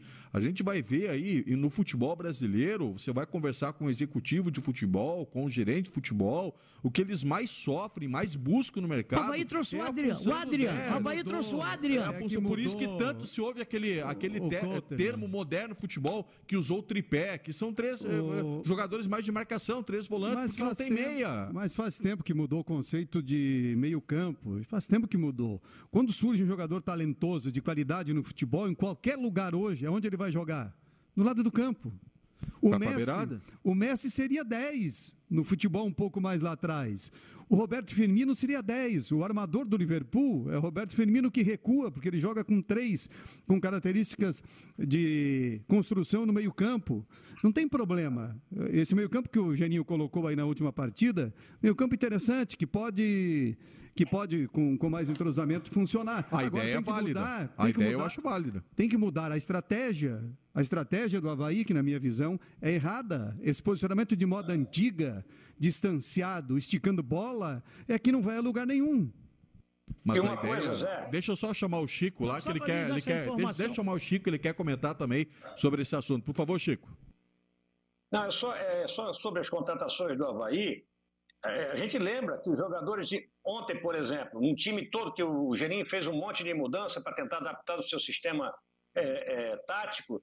O Jean Martin já era, o Rômulo já era, o Getúlio já era, Felipe da base, Betão já era. Quer dizer, o Alan Costa, né, o zagueiro, o João Lucas e o Leandrinho, né, e mais o Ronaldo que chegaram. Né? Com tantas contratações que o Havaí fez, né, é, tem jogado aí praticamente metade do time de garotos e né, jogadores que já estavam no clube. Então, quer dizer, é um processo que aí dá para notar um pouquinho o diagnóstico que as contratações, pelo menos até agora, não foram determinantes para o Havaí na Série B do campeonato. E só lembrando, né? A gente faz aqui as críticas, as ponderações. é, no meu entendimento e do Paulo, Paulo também acho que concorda comigo, a gente tem falado muito nisso, é que o Havaí pode render mais diante das peças que hoje compõem o elenco. Só queria frisar. Concordo. ainda tem a metade do campeonato pela frente, a, a diferença é só de cinco pontos para o G4. É, muito time ainda vai oscilar. Time que está lá em cima vai cair, time que está lá embaixo vai subir. Foi só metade da Série B. Ainda- A Série B não está terminando. Tá, o Havaí não bota duas rodadas para terminar o campeonato com o Havaí fora Mas com o, cinco o, pontos de distância. Zé, tem uma coisa, Zé. Agora é meio, Baseado é meio naquilo. da mesma maneira. É isso que nós estamos falando. Estamos, Também, estamos também, numa claro. linha divisória. A partir de agora, se não começar a subir, se continuar nessa planície de rendimento aí, não Na vai chegar oitava que rodada chegar. está fora. Não tem mais possibilidade. Se não embalar, outra coisa. O Havaí apostou no Adrian, que eu nem lembrava mais, o Sérgio falou agora, no Adrian. Jogador que foi uma promessa do Flamengo, teve fora, mas tem um histórico terrível de contusões. Um jogador todo colado, com Araldito, Fitzolante, é super body, tudo, é todo colado. O cara joga duas partidas, se descola todo. Então, vo- quando você contrata, você tem que ver isso. O Havaí não viu. Quem é que está o atleta? Por que, que não está jogando? Não. Veio para cá, aí, não, está se recuperando de uma contusão. Aí se machucou no treino. Aí se recuperou, se recuperou. Entrou dois jogos, não jogou absolutamente nada. Não vou dizer que ele não é bom jogador, até é bom jogador, mas aí já descolou, saiu a fita, a fita durex lá. E o, e o Geninho falou um troço ontem na, na coletiva que não bate com a realidade. Ele assim, não. Porque esse ano a Série B é igual a 2017, a 2018, a 2019. Eu falo de estatística. 2017, quem era, quem abria a zona do rebaixamento tinha 20 pontos. Hoje tem 19. Tranquilo. Quem estava na frente tinha 36, a Chapecoense tem 40. A Chapecoense fugiu da curva esse ano. Do- 18, a mesma coisa, 37 lá em cima e 20 lá embaixo. 2019, 37 lá em cima e 20 lá embaixo. 2020, a Chapecoense 40. Quem está atrás dela? 36. Quem está abrindo a zona do rebaixamento? 19. É a mesma coisa. Não tem Série B mais difícil ou mais fácil. Considero eu, Chapecoense, Cuiabá, América e Juventude é um grupo que está jogando um futebol. Ponto. Daqui para baixo, CSA, Paraná, Sampaio, Ponte Preta, matematicamente falando, e Havaí e CRB. Esse grupo aqui vai brigar para ver se consegue uma vaguinha lá entre aqueles quatro. E o resto para baixo briga por rebaixamento e estamos conversando. É, é, a diferença desse ano comparado com a maioria das edições da Série B é que não tem o bicho-papão. O Cruzeiro era para ser o bicho-papão. Sim. E virou, em função da punição até que recebeu. Mas agora né? com o Filipão já deu um. Sim, mas ele não é o bicho-papão e não vai ser o bicho-papão. Ele pode até subir. Mas ele não é o bicho-papão da competição. O É, bicho-papão. se não fosse os seis é pontos, estaria na metade da tabela igual.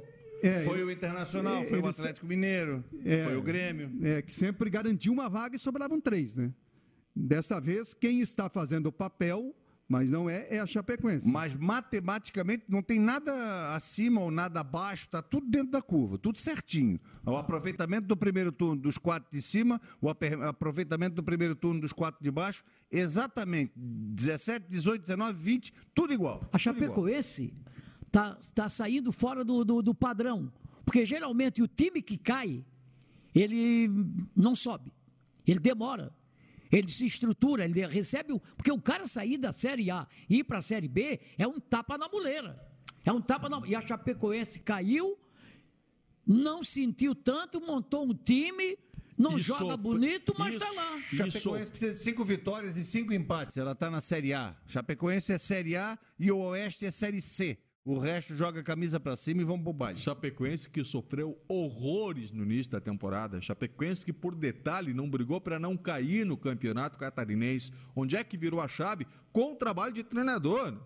É, Não foi contratado um time novo. departamento de futebol. Foi, Não foi contratado opa. um time novo pra Eles Série B. contrataram um baita de um zagueiro, que é o Luiz Gustavo, não, Luiz Luiz, Otávio. Luiz Otávio. Luiz Otávio. Eles trouxeram de volta um lateral muito bom, dois, o William, que é um baita de um, de um volante que eles trouxeram. Mas é a base do estadual. Trouxeram, é isso mas, que eu tô dizendo, mas cara. trouxeram cinco jogadores. Mas é isso que eu tô dizendo, Na parada é da estadual. pandemia do Catarinense, a Chapecoense agregou cinco jogadores Trabalho técnico. titularíssimos e um treinador. A Chapecoense saiu da água pro vinho para campeã estadual e líder da Série B, pô. Técnico, Humberto Lousa. É, aliás, o nosso amigo Emerson Maria, né, que, que vinha com uma carreira em ascensão, aí ultimamente deu uma queda, né? Teve problemas no Figueirense, aí foi para a Chapecoense, começou mal, caiu. Agora foi para o Brasil de Pelotas, também saiu. Pediu demissão, né? É, o Emerson tem uma capacidade de organização de time muito forte. Ele organiza rapidamente os times que ele comanda. Rapidamente. Só que ele não, não deu um passo seguinte. Os times dele não conseguem evoluir na parte ofensiva. Fica sempre naquela organização básica, não vem um algo mais na parte ofensiva. Emerson Maria saiu do Brasil de Pelotas por é, falta de confiança. Parece que quebrou a confiança com o O presidente. time também era lá. ruim, não. Parece o time quebrou do Brasil de Pelotas, quebrou- não vamos culpar o Emerson Maria. O time do. Brasil de Pelotas vai Deixa brigar para não cair. Miguel. Só quero explicar o motivo da saída do Emerson Maria. Foi quebra de confiança com o presidente, aí ele se reuniu com o presidente e pediu as contas. Simone Malagoli. Vamos lá, o James Tavares. Olha, nós não precisamos de um técnico que comente bem o jogo. A gente precisa sim um que treine com o ataque, com as linhas altas, ataque sob pressão. Também a Ivonete Alaide Caetano. O Havaí gosta de figurinhas repetidas, hein? Pra que trazer o Rodrigão? Misericórdia. Por aqui o Mauro Sérgio Livramento. Boa noite, grande abraço a todos e privilégio em participar do programa. Na minha opinião, o Havaí tem que somar pontos necessários para não cair, pois esse time é muito fraco e não nome empolga aí? ninguém. Um nome bonito, ó. Mauro Sérgio Livramento. Mauro é meu filho. Eu sei. Porque eu tenho o meu filho que é Mauro Sérgio Livramento e tenho meu irmão que é Mário Sérgio Livramento. Foi o Mauro que está participando aqui com a gente. Também o Marcelo Conceição aqui, olha, só tem uma vaga para subir, sejamos realistas. Também o Kleber Ribeiro da Silva, boa noite. Olha, só valeu pelo resultado, pois a qualidade foi a mesma, fraquíssima. É o Kleber de Barreiros. Também por aqui o Mário José falou assim: gente, tenho, tem 60 anos que eu acompanho futebol. Eu nunca ouvi falar em déficit de força. por aqui o Newton Luz Júnior também dizendo que a vitória do Havaí foi uma vitória mentirosa. O Cristiano Kleise aqui com a gente também, desejando boa noite. O José Ricardo Prim também desejando parabéns ao Paulo Branco. O Jaci Carlos Kretzer também. Parabéns, compadre. Saúde Obrigado, e paz. obrigado. Pessoal aqui também, o Charles Barros. O Lorival Amorim também aqui com a gente. O Isaías Silva Bastos. Alô, garoto. Trabalhamos juntos, né, Isaías? Um É beijo pra chumbinho. você. Querido. Também a Andréia Lourenço aqui com a gente. Olha, tá um espetáculo, né? A Andréia, daí tem o filho do Miguel, tem o Isaías que trabalhou com a gente. O pessoal aqui dando parabéns pro Paulo. Como o Paulo fala, né? Não são ouvintes internautas, né? São, São os parceiros, nossos- são os ah, nossos amigos. Eu achei né? a palavra agora que eu vou começar a usar. São os nossos engajados. Engajados. Alguém mais beijo Nossos aí? engajados. Beijo pro Miguel, não, não, veio mais. Não. Pô, tá economizando até no beijo. Hoje você não está bem. A situação é não tá boa. Paulo. O Amanhã é dia dos mortos, então hoje os vivos fiquem atentos. Hoje é dia de todos os santos. Amanhã que é dia dos mortos. Hoje é dia de todos os santos. Foi o que ele nosso falou. dia. Vamos lá, o Adair Martins Júnior também por aqui, ó. Série B é tão fraca que se o Havaí tivesse um técnico que chegasse agora e mudasse a maneira do time jogar, teríamos muito, muitas chances de subir, pois o elenco é bom. Com o Geninho no comando não vai dar. Também o DJ Binho por aqui, galera top. Paulo, felicidade, saúde. Miguel, ainda acho que o Havaí deveria trocar de técnico, hein? Também por aqui o Nery Silva dizendo: olha, o Havaí convenceu, foi mais do mesmo contra o América. Abraços a todos. O Nery que está lá em Garopaba, sempre ligado com a gente. Por aqui, deixa eu fazer uma pergunta agora para o Paulo aqui, ó. O Arthur de Pomerode, ele tá te dando parabéns. Ele falou assim: olha, na minha opinião, o gol mais emocionante narrado por você foi o gol do Abimael naquele ano que o Figueirense subiu para a Série A. Foi de arrepiar a narração. E daí ele te pergunta qual o gol que você narrou mais emocionante aí da sua carreira? Ah, foram tantos gols, mas esse aí marcou, realmente marcou por tudo que ele representou, né? Porque foi um acesso depois de tanto tempo sem Série A e acabou virando uma confusão na justiça, uma disputa. Então aquele gol virou símbolo de uma era que o Figueirense teve também de muitas vitórias, né? Então esse gol realmente marcou bastante, mas foram tantos, tantos que emocionaram que eu já perdi a conta. O pessoal que está em casa pode mandar Paulo de Piolho, de. Né? Como tinha o A de Abimael, né? Agora faz a, a rima com o Paulo Branco, né? Paulo de quê? Não? De piolho, foi isso que ele falou. Piolho? Foi isso que ele falou. Eu fiquei sem entender, assim, meu Deus, eu não consegui compreender. É, não, a carequinha tá bem, Carequinha, tá bem né? limpinha. Passei um óleo de coco, tá brilhando. Agora, o ouvinte falou aí em, em déficit eh, de força. É normal, é normal no treinamento Claro físico, sim. né? Você tem treino de força, treino de velocidade. E o Ricardinho, não sei o motivo, se ele teve alguma lesão, eu lembro que quando ele chegou aqui, demorou para confirmar a contratação, porque disseram que ele tinha uma deficiência muscular. Ele tinha uma perna um pouco mais fina que a outra, que é normal Quem, porque, quem? porque sofre alguma atrofia em função de alguma lesão de ficar muito tempo parado. É normal ter um déficit de força. Agora, tem que trabalhar a força no treinamento, em duas semanas recupera. É déficit de futebol também faz, também faz. São- Tem muita gente aí que está devendo futebol, né? ó? É, aí é, aí é meio geral. Tem, tem. É verdade. E como, né, Miguel? Série B tá Nossa pobre Senhora. dos narradores para narrar o Meu jogo. Deus do tá céu. fácil. Ó, o jogo de ontem, eu vou te contar. O primeiro tempo Foi de doer, né? foi, foi de doer. Minha Nossa Senhora. São 10 horas 10 minutos, vamos ao nosso compromisso do intervalo. Na sequência, vamos falar bastante do Figueirense. A preparação para o jogo desta segunda-feira, 5 e meia da tarde, lá em Campinas, contra a Ponte Preta. Combinado? Permaneça com a gente. Grupo Veg Sports, o torcedor catarinense se conecta aqui.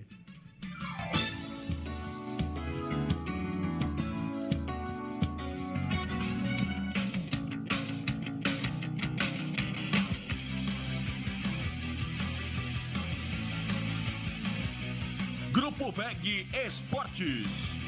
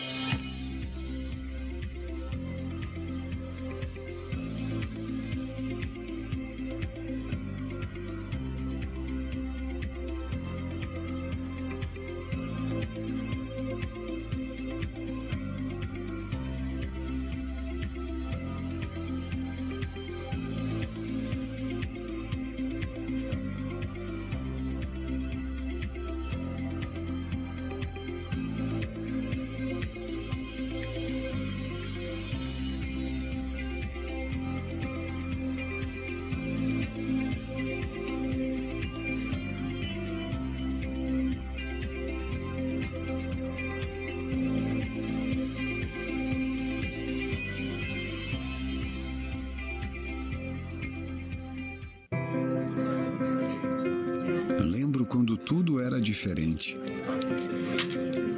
Ponte tinha apenas uma, e por falar nela, vi fecharem e reabrirem. O mar sempre foi essa beleza que deixa todo mundo apaixonado. Aos poucos, as coisas foram mudando, a cidade foi crescendo e, em busca da felicidade, cada vez mais gente foi chegando.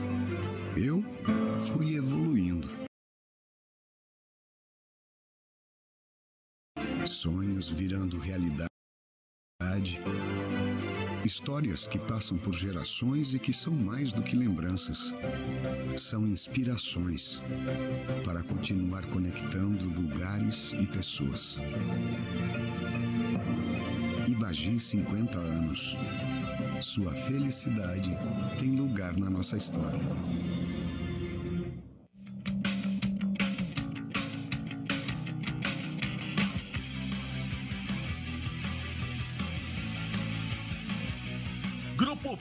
Esportes.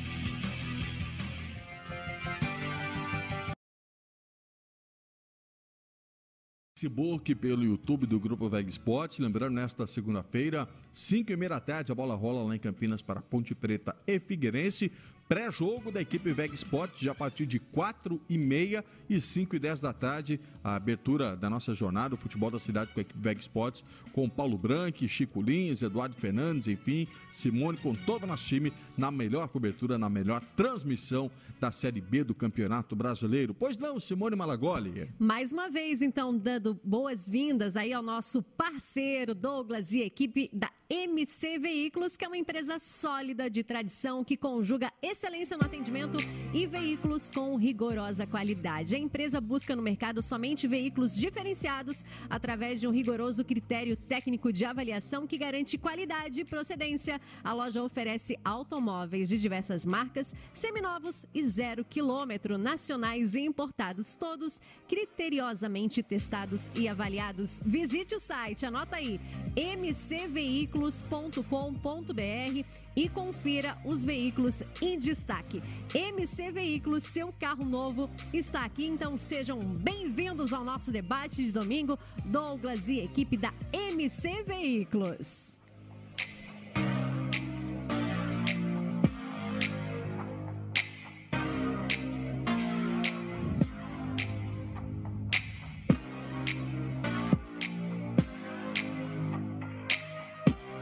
Simone. 10 disse, nesta segunda-feira tem Figueirense em campo. Jogo lá em Campinas, 5 e meia da tarde. Figueirense, aliás, já viajou ontem. Teve treino hoje lá em Campinas. É, as despesas, lembrando, são pagas pela CBF, que possibilita né, essa viagem é, com antecedência. Pessoal bem treinado, bem descansado. Teve um longo período de, de preparação. Deixa eu só trazer algumas é, novidades, notícias, digamos assim, do Figueirense para o jogo de amanhã. O Elácio Córdoba, lateral direito, até treinou bastante nos últimos dias, mas ainda não foi relacionado. Então, tudo indica que o Lucas Carvalho deve permanecer na lateral direita. Agora, para o ataque, o Micolta está na relação, viajou, o colombiano, meio atacante. O Edson, o atacante, que veio lá do 15 de Piracicaba. Encontrei Micolta esses dias, almoçando. Mandei foto para vocês Almoçou tudo, com né? ele? Não. Não? não. Não? Do lado só. O, o Micolta, o Erisson e o Lucas Barcelos, jogadores do, do meio para frente, estão na relação, estão lá em Campinas e podem estrear amanhã. É, o Figueirense larga agora, bom, larga não, porque ele vai fechar agora o primeiro turno, né? Descartando esse jogo da Ponte Preta, suponhamos que o Figueirense não tenha um, um sucesso amanhã. Os 19 jogos do segundo turno, ele precisa de 45% de aproveitamento que vão dar ao Figueirense, se ele conseguir os 45, 25 pontos, somados aos 19 que ele tem, 44, e aí ele permanece na Série B. O bicho vai pegar. É isso aí. Porque à frente dele tem o Cruzeiro, atrás dele tem o Náutico, o mesmo número de pontos, 19. O Botafogo de São Paulo, que arrancou feito um monstro na Série B. Né? Impressionante, é, né? É, com Claudinei Oliveira, mas aquele. Pô, deu um aquele- banho de bola no Havaí aqui. é, aquele futebol não, não pode, não pode vencer, né? não tem jeito. Aí o, tá aqui, o Botafogo tá aí na zona do rebaixamento. O Oeste já caiu. O Oeste limpa a área, bota gurizada se tem gurizada, acabou. O Oeste não tem mais jeito. Sete pontos. Não tem mais jeito. O West acabou de contratar um monte de gente lá. É, contra certo, botou quem tava, quem era um pouco mais pesado para fora, contratou ali de, de 1.200 e vamos lá para fazer o segundo turno e acabou-se. Sete pontos, caiu como o Goiás já caiu na Série A também. Eu aposto nisso e afirmo isso. Goiás, o Goiás teve é. um ano aí que o Goiás fez um primeiro tempo, ou aliás, um primeiro turno horrível na Série A. Aí contratou o Cuca, Cuca montou um time, tinha o grafite, tinha uma, uma série de jogadores, Aí fez um, um retorno de espetáculo. Aí tinha um, fez um timaço. Fez um timaço e conseguiu escapar. Né? Eu, eu, queria Agora... falar do jogo de amanhã, do, do, jogo da Ponte Preta com o Figueirense. A, a, Ponte Preta tem um time bom, faz uma campanha de acesso ainda, tem, tem uma pontuação boa, mas depois que trocou de treinador lá, tem uma instabilidade e não conseguiu ainda equilibrar. O Marcelo Oliveira costuma formar os seus times bem ousados, é um, se joga para cima. A estratégia dele é partir para cima e não costuma ter muita organização, não. Então, acho que esse jogo de amanhã é um jogo para o Figueirense jogar. O Elano tem mudado estratégia de jogo a jogo, eu acho que ele está correto. É para o Figueirense, Figueirense jogar com marcação forte e saída rápida, sem se enterrar na, na defesa. Eu acho que amanhã não é time para ter posse de bola. Tem mais opções aí de ataque, inclusive, né, com esses três jogadores que chegaram, que estão à disposição, e o Figueirense precisa de mais opções à frente.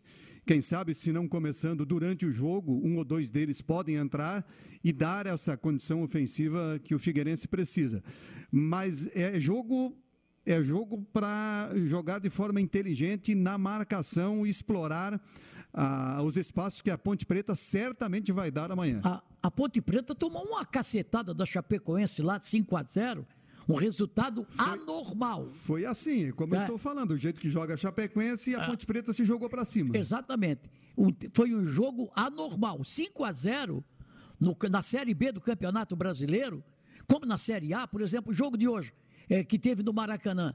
O, o, o São Paulo meteu 4 a 1 no Flamengo. Teve foi um jogo anormal, porque as penalidades perdidas, tá? Então eu não acredito. Ah, mas foi um grande jogo, né? Ah, foi, foi, foi um, um, grande, grande jogo. jogo.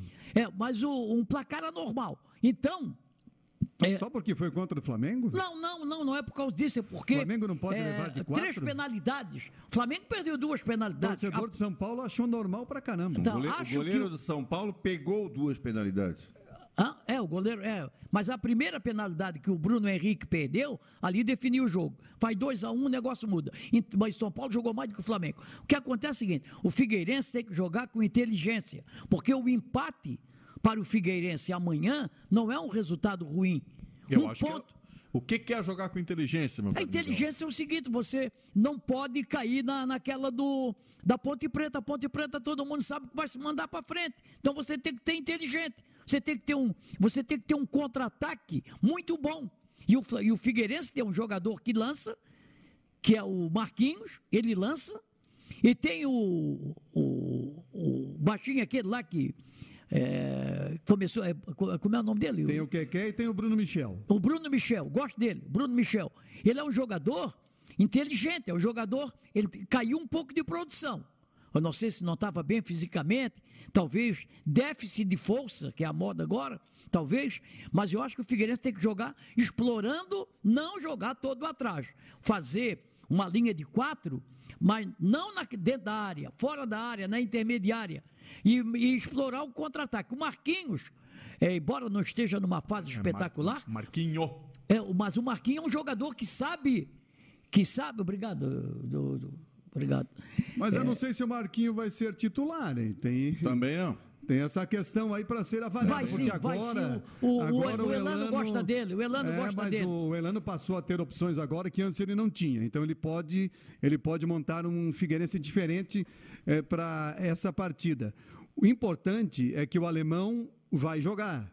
A, o julgamento dele né, foi adiado. Vai ser quarta-feira. Ficou para a semana que vem. Então, o alemão à disposição nessa partida é importante, porque eu considero o alemão ainda o jogador mais importante do Figueirense. Eu gosto dele também. É um zagueiro, não é bandido, mas é. Eu gosto de zagueiro bandido. Ban, zagueiro, para mim, se não for com categoria, se não for aquele zagueiro que já não, dificilmente existe, né? Por exemplo, o Rodrigo Caio, um cara com, com, com, com muita, com, com muita tranquilidade. Vamos o voltar pro Veneza. Flamengo de novo, né? Não, mas o Veneza. Ele não pode falar? Não, mas é que Pô, quando a tô gente dando tá falando exemplo, do Havaí, pô. não foi citado o Flamengo em nenhum Tá, momento. mas- Agora falou do Figueirense, duas vezes vai para Flamengo, pô. Vamos falar do Figueirense? Não falar do Rodrigo Caio de novo? Não, eu estou dizendo, estou dando uma, um exemplo do, do zagueiro que é categórico e o zagueiro bandido. Sabe que quando você não tem categoria, como teve no, no, no próprio Figueirense, teve zagueiro com categoria, né? O, o, o Veneza do Havaí, zagueiro com categoria, né? O jogador, o Nelson, que jogou no Figueirense há muito tempo, sabem jogar. O Figueirense, o, o, zagueiro que eu digo, o alemão, é um zagueiro que chega para decidir. Talvez seja o melhor zagueiro, um dos melhores zagueiros da Série B do Campeonato Brasileiro. Chico Lins, o jogo de amanhã, Chico? Olha, jogo complicadíssimo pro, pro Figueirense. Eu estava vendo a escalação do Figueirense no último jogo e já faz algum tempo a gente precisa lembrar, né, como é que foi. Ele colocou eh, dois armadores no meio de campo, Marquinho e Dudu juntos, eh, eh, mais o Pereira e o Matheus Neres na proteção da zaga. O Juventude deu um banho de bola no Figueirense no primeiro tempo. No segundo tempo, o, o Elano mudou um pouquinho, mudou a postura do time, depois mudou algumas peças, inclusive com a saída do Marquinhos, e o Figueirense melhorou muito. Concordo que o Elano amanhã não vai colocar esse time. Ele tem outras peças, mas se ele for para cima da, da, da Ponte Preta, que aliás gosta de dominar o jogo, como é que é o estilo do Marcelo Oliveira, a Ponte Preta é uma das equipes que mais propõe jogo dentro da Série B do Campeonato Brasileiro. É, é, o Figueirense pode ter dificuldade. Eu acho que ele vai fechar duas linhas de quatro e vai explorar a velocidade. Não acredito que ele tire o Marquinho, mas o Dudu eu acho que é carta fora do baralho para o jogo de amanhã. Não sei se ele coloca mais opção de velocidade, é, é, com o Diego pela, pelo lado esquerdo, junto com o Bruno Michel, que ele recompõe e, e faz a, a- a segunda linha de quatro no meio de campo, ou se ele vai colocar mais um, um volante e jogar com três volantes mais o Marquinho, coisa que eu não acho que tenha que, que vem dando certo. Então é um jogo importante, a Ponte Preta vem de duas derrotas, como o Miguel falou, chapuletada para Chapecoense, 5 a 0 perdeu para a CRB, e é um time que se vencer amanhã, fica um ponto do G4. Aliás, até a Simone deu um, um- um parceiro nosso aí, um ouvinte, falou uma coisa muito certa. Não vou lembrar o nome, Simone, depois tu buscas aí. É, o Havaí está cinco pontos, né? O Havaí está cinco pontos do G4. Só que o G4, a gente está falando do Juventude. Chapecoense está com 40, Cuiabá está lá em cima e a América está lá em cima. Quer dizer, hoje o retrato é, um é- é uma vaga sendo disputada por uns Foi o oito, Marcelo nove, Conceição uns que oito, falou, sete, oito clubes. Marcelo Conceição. Isso, ele está de parabéns, porque a leitura do Marcelo foi correta. Hoje, o retrato é uma vaga para seis, sete, oito equipes. É verdade. A gente vê a Chapecoense 40, Cuiabá 36, América 35, bem disparados aí, que tem o Juventude 31, CSA 28, Paraná 28. O jogo de Agora, amanhã, Sérgio. só, o Sérgio, só para só para a vitória do Figueirense é bom para o Havaí, porque a Ponte Preta estabelece ali, sabe? Não Sim. sobe mais. Sim. Né? Como Mas também. o- Com relação a time, o Elano tem. é, talvez o Lucas aqui continue como titular, porque ele não tem outra opção. É, se, o lateral Elácio, direita. Se o Elácio tiver em condição, e foi ele quem trouxe, Não, não, jogou não, com não ele. viajou. O Elástico não viajou. Não, não, não. Tô, não estou falando para o jogo de amanhã, estou falando para a estrutura de defesa. Mas vamos lá. Sidão, Lucas, Alemão, Vitor Oliveira, Brunetti, Pereira. Até aqui ninguém, ele não mexe. Aqui ele, tá, ele fechou.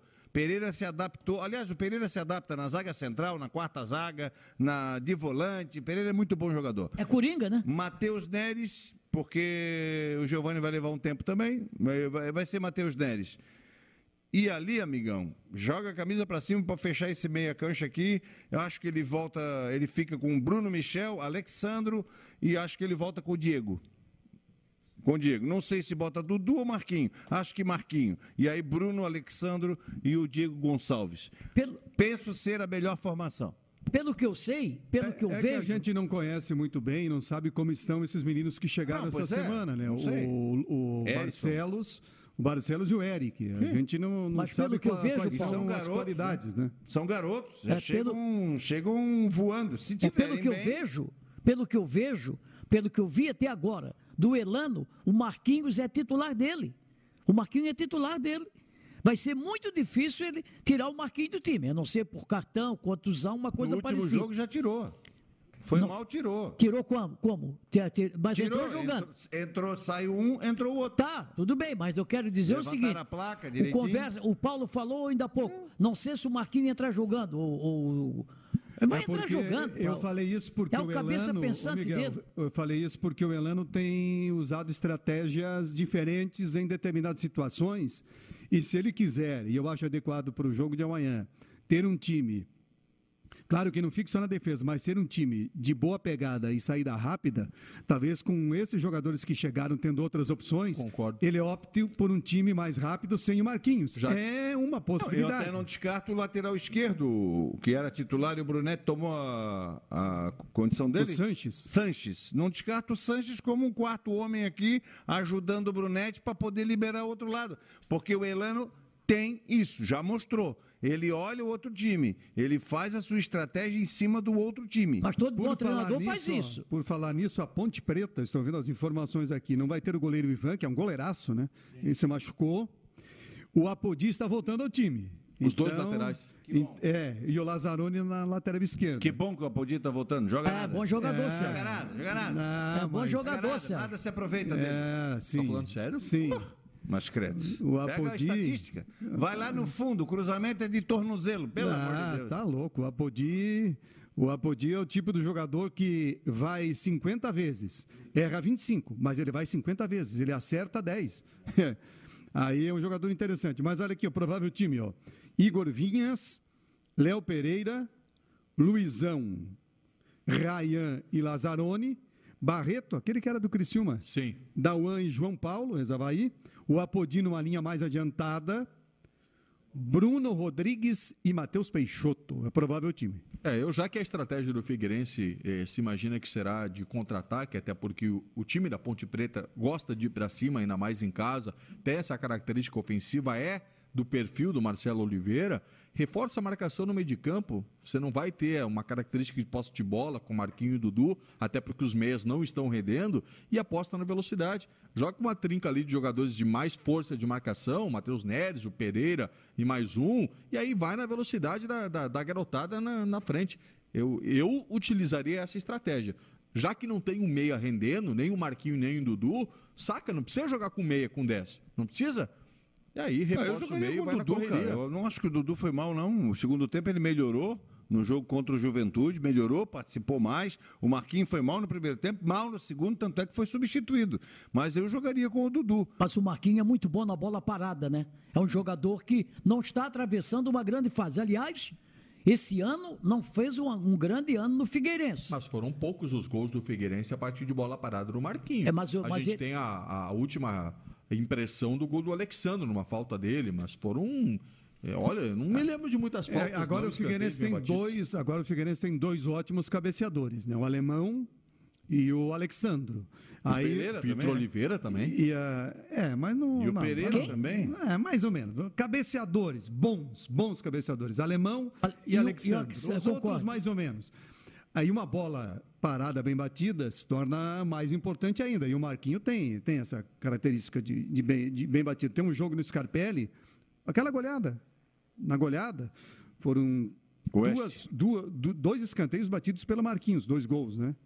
Depois teve um outro jogo aí que ele bateu, enfim. Ele tem uma boa bola parada, ele bate bem na bola. Se o Figueirense surpreender e vencer a, a Ponte Preta amanhã, ele fecha o turno com 22. Está dentro de uma média, deixa. Ele chega na metade, deixa 22 para o segundo turno. Agora, se Se perder, não se perder é aquilo que eu falei. vai Não, ter que qual é o- correr Ele ainda mais de atrás da 25 Qual é, qual é o né? próximo jogo do Figueirense em casa? O O primeiro? Figueirense tem, depois ele tem Vitória Operário. fora, Cruzeiro fora. Não, mas o próximo jogo em casa. O operário, né? O Operário. É o Operário. sábado. sábado. Ah, operário, tá. Sábado, 4 e meia, operário no Scarpelli. Isso. É o Isso. Operário. Agora, se você vira o turno com 19 pontos e se tem aquela perspectiva de 42, 43 para permanência, eh, já aumenta a projeção para o retorno. O Figueirense não cai. O, o, o ano que o Figueirense teve para cair foi o ano passado. Baseado em que tu fala que o Figueirense Não, não, não vai cai? cair. O Figueirense está tá reformando. Não vai subir. Não vai querer dizer aqui, não, o Figueirense vai pôr. Não, não, não, Miguel, não, não inventa. O Figueirense, se, Deus quiser, Nossa Senhora de Fátima, ali, que é, é próximo do Scarpelli, ele não cai para a Série C, é só o que sobrou. Tá, pois só é, o que mas, a- sobrou. mas acontece o seguinte, Não, o não Figueirense está contratando, o Figueirense está contratando, as equipes que estão brigando com ele ali, por, por exemplo, o Oeste já caiu.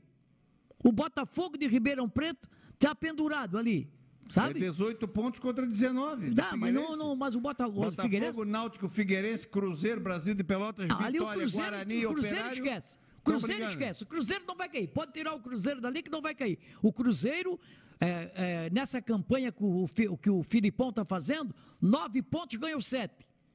Aos trancos e barrancos, mas ganhou. Ganhou de 1 a 0, tá? E aí foi. Né? Aos trancos e barrancos. Ah, Mas ah, não vai, o, o Cruzeiro não vai cair. O Cruzeiro, acho eu que o Cruzeiro pode dar uma arrancada pelo que está apresentando e ter um grande, ter um para a Série B, ter um grande elenco, sabe? Ter um elenco bom, ter um time, ter um plantel bom é, pra, pra, em termos de Série B, Ah, jogadores de Série A. Então, o Cruzeiro, para mim, vai brigar na parte de cima. Então, ali embaixo vai brigar. É o Oeste que já caiu, o Botafogo de Ribeirão Preto, o Náutico está a perigo também. O Brasil, Vitória, Guarani, o Operário. Não, mas a situação do Figueirense é perigosíssima. Tanto Claro pela é pontuação, Claro como que é pelo time que tem. O Figueirense fez 14 contratações até agora para a Série B do Campeonato Brasileiro e nenhuma contratação para chegar aqui, vestir a camisa e deixar todo mundo tranquilo. Agora chegou o Alexandro, que veio numa condição assim, mas pela idade, não sabe até que ponto ele vai resistir muita sequência de jogos. Então, eu acho que o Figueirense contratou muito e contratou mal. Tivesse trazido menos, seis, sete, oito jogadores com um nível melhor, chegar aqui, vestir a camisa e tocar o campeonato, ele correria menos riscos de rebaixamento. Ele tem uma limitação muito grande no seu grupo de jogadores. Muito grande. Ele vai depender de muita luta para se manter na Série B do Campeonato Brasileiro. Pode ter certeza. Até no comparativo com o ano passado, antes de eu chamar o Chico, é, o Figueirense tem 19 pontos, né? É, se vence, você termina com 22 o primeiro turno. Agora, se perde, fica aí com 19 pontos. Agora, só no comparativo com o ano passado, na 19 rodada, o Figueirense que disputou para não cair até a última rodada, claro que teve o agravante da Elefa, aquela bagunça toda. Mas o Figueirense terminou o turno com 21 ano passado. Então, se termina com 19, se perde o jogo amanhã, é ainda mais delicado o retorno que foi o ano passado, É, matematicamente falando. Aquele um pontinho salvou, né? E aqui, mais ó, um e aqui, ó, um. se, achar, se achar lá, achar lá uma carta no baralho que esses meninos que vieram aí, alguém começar a fazer um golzinho ali e equilibrar a situação do ataque, a zaga do Figueirense no primeiro turno foi melhor do que a do Cuiabá, melhor do que a do Juventude, melhor do que a do CSA, melhor do que do Paraná. Pro- a- os problemas de Figueirense não passam pela zaga, É ofensivo, passam né? pelo ataque lá, fazer gols. Chico Lins, por favor, Chico. Olha, se me metendo aí na questão do Cruzeiro, é, com todo o respeito que eu tenho à história do Filipão, eu acho que taticamente o Filipão não acrescenta muita coisa no, no, no- no- no Cruzeiro. Mas é claro que o personagem Filipão pode fazer o Cruzeiro mudar de patamar nesse campeonato. Eu não acredito, aí eu concordo com, o querido Miguel, eu não acredito que o, que o Cruzeiro vai cair. Eu acho que o Cruzeiro não cai. Mas também não acredito que o Cruzeiro vá, vá brigar na parte de cima. Porque se a gente estava falando que existe uma vaga para um- um- vários clubes, não acredito que o Cruzeiro esteja brigando por essa vaga. Hoje o Cruzeiro anunciou um jogador interessante para a Série B de Campeonato Brasileiro. Ele fez uma troca com o Internacional, o Maurício, se não me engano, foi para o Internacional, sim. e o Potker foi, para, foi para o Cruzeiro. É um jogador que, em termos de Série B, time fechado, velocidade na, na transição ofensiva, no contra-ataque, é um jogador interessante. Mas eu não acredito que o Cruzeiro brigue em cima, não. Vai melhorar, é, mas não vai manter esse, esse índice de aproveitamento dos três jogos do Filipão. Em relação ao Figueirense, a briga é dura, a briga é árdua contra o rebaixamento. Né? A gente imagina aí 45 pontos, o Figueirense vai ter que fazer um- uma, um uma segunda volta, um segundo turno muito melhor se não vencer o jogo amanhã, que é um jogo complicado.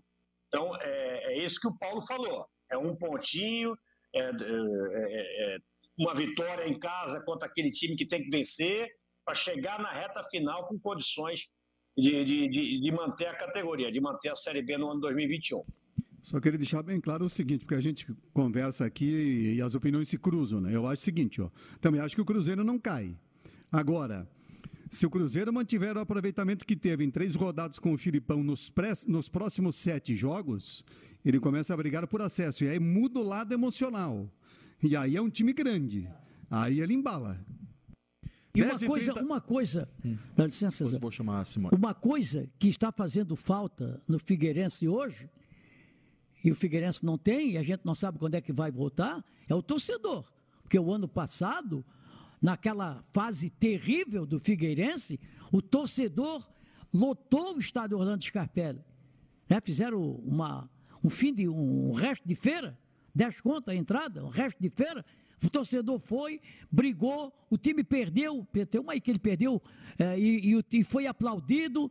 É, brigando. Foi o chamado jogo da retomada. Né? Exatamente. Quando então caiu foi. a elefante. Esse ano não tem a torcida. Bragantino. É, esse ano não tem a torcida para ajudar.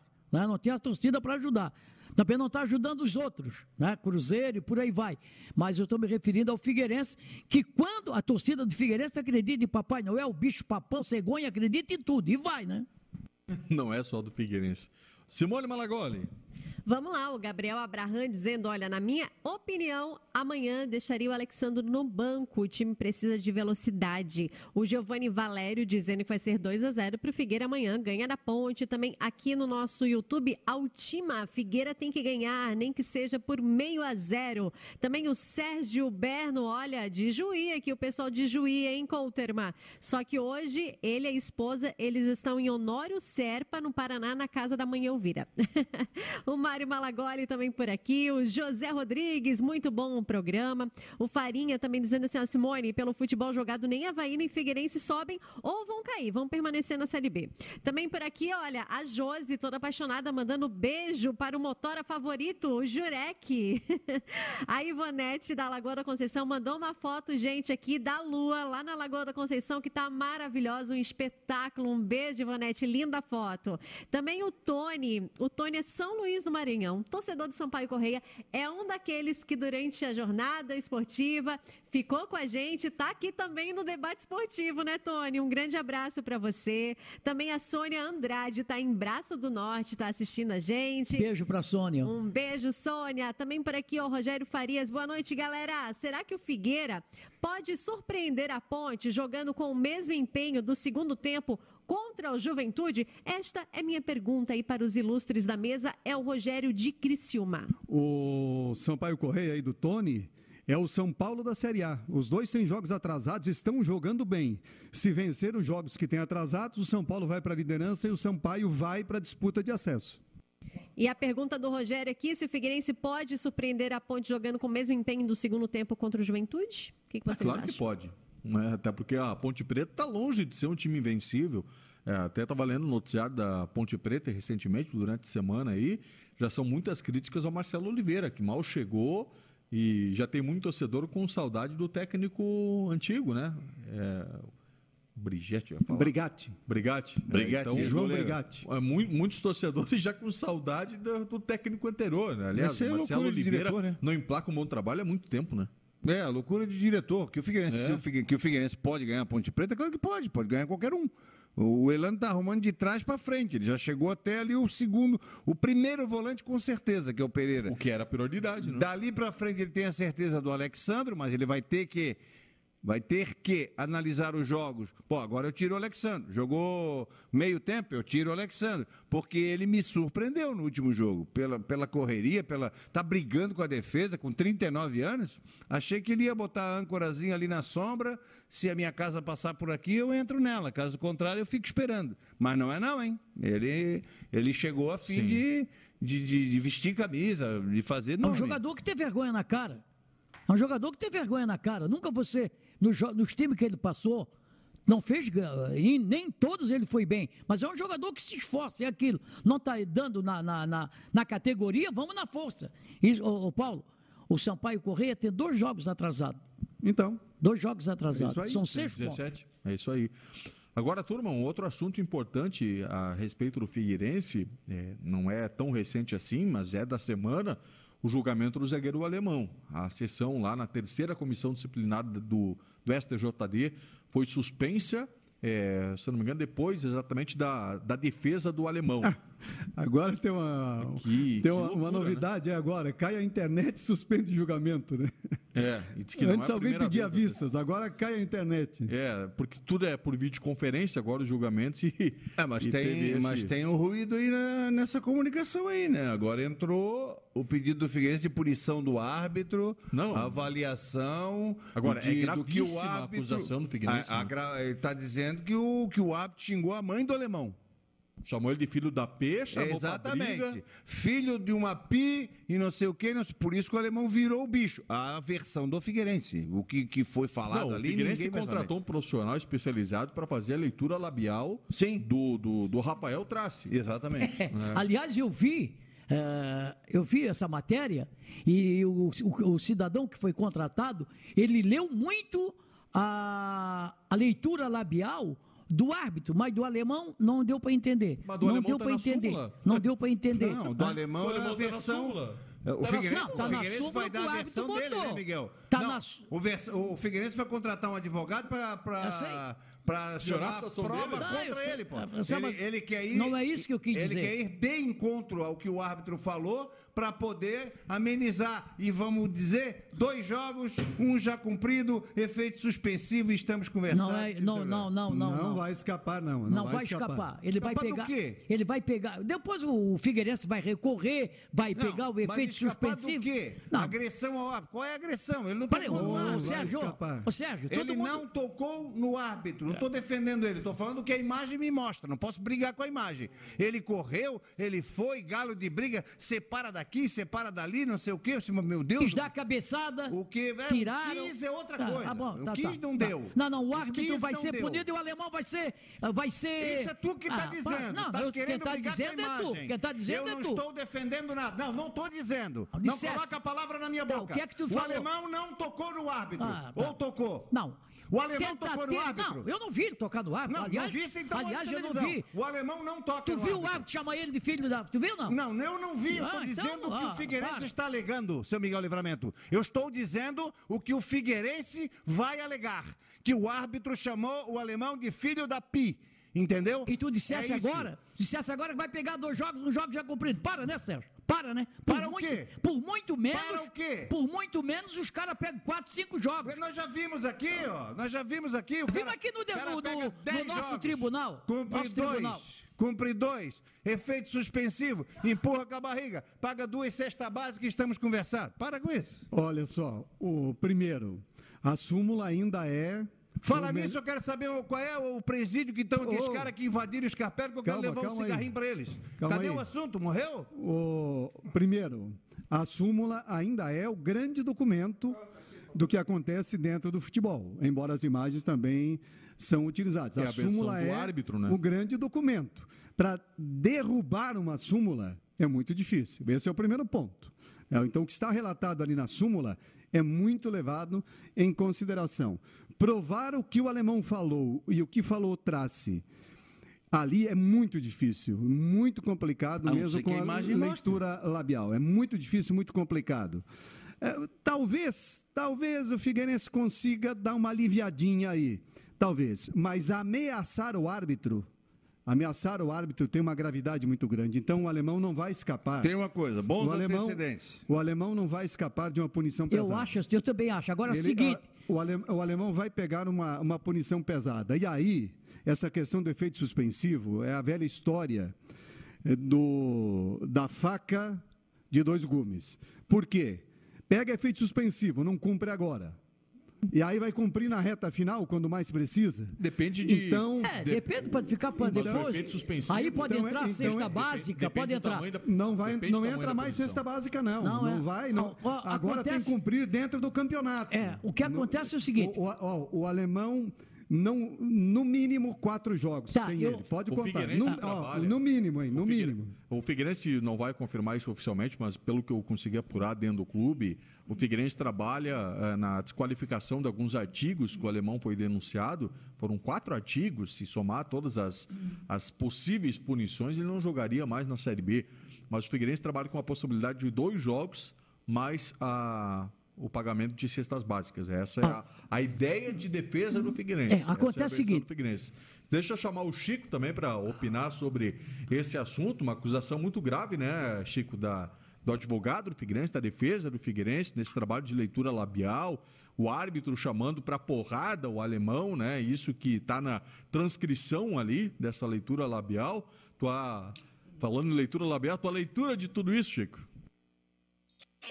Pois é, Zé, eu, eu- olha, eu, eu acho que houve um contato do alemão com o Rafael Trace. Eu estou muito enganado, não houve agressão, mas ele encostou, aquela coisa Teve um assim, rosto é, a rosto. É, um rosto a rosto, colou a testa do cara tal. É, que eu acho que isso aí complica bastante o alemão. Não acredito em coisa muito mais do que seis jogos. Tem o atenuante, tem agora a questão da defesa do Figueirense, acusando o árbitro, e pelo, pelo que eu vi na, na- na leitura, me parece procedente que o árbitro meio que provoca, meio que incita o alemão a ir para cima dele, pode mudar um pouco, mas eu acho que não, não, não, não tira os jogos né, do alemão, que deve ficar aí em quatro, talvez aí com efeito suspensivo, isso que o Sérgio falou, que a gente sabe como é que funcionam essas coisas. Mas acredito que também vai haver uma suspensão ou uma advertência ou alguma coisa contra o árbitro. Um árbitro de futebol não pode ter esse tipo de comportamento, ainda mais um árbitro de Santa Catarina, um árbitro que estava dirigindo o maior clássico do estado, talvez o único, que é o Havaí Figueirense, e não pode ter esse tipo de comportamento. Aliás, o Rafael Trace é um bom árbitro na questão técnica e não é um bom árbitro na questão disciplinar. Ele é muito prepotente Concordo, na- no, no- no no- no- no Concordo. relacionamento com os jogadores. Agora, tem uma coisa que o Paulo foi claro ali, e eu concordo, o seguinte: a súmula ainda é um documento muito valioso. O que está na súmula é muito, é muito importante. É a Agora- versão do árbitro. é, agora acontece. Não, ele bota ali o que ele quiser. É a versão do árbitro. Exatamente, ele bota ali o que ele quiser. E geralmente eles acreditam. Eles vão por aquilo ali. Não, Agora, geralmente não. Eu acompanho muitos julgamentos. Hoje um julgamento no STJD é ao vivo. Quem quiser acompanhar, acompanha. Eu acompanho vários. Sempre tem jogador de Havaí Figueirense sendo julgado. Tenho costume de acompanhar. E muitas vezes são desqualificadas as súmulas através Tá. das defesas Porque tem o dos observador, jurídicos né? dos clubes. Tem o observador é lógico, de árbitro. É lógico. É, o cara- Porque se, se fosse sempre o que está escrito na súmula, é muito fácil. Não Tudo precisa nem bem, agora- julgar. O observador tá, tá no mesmo jogo.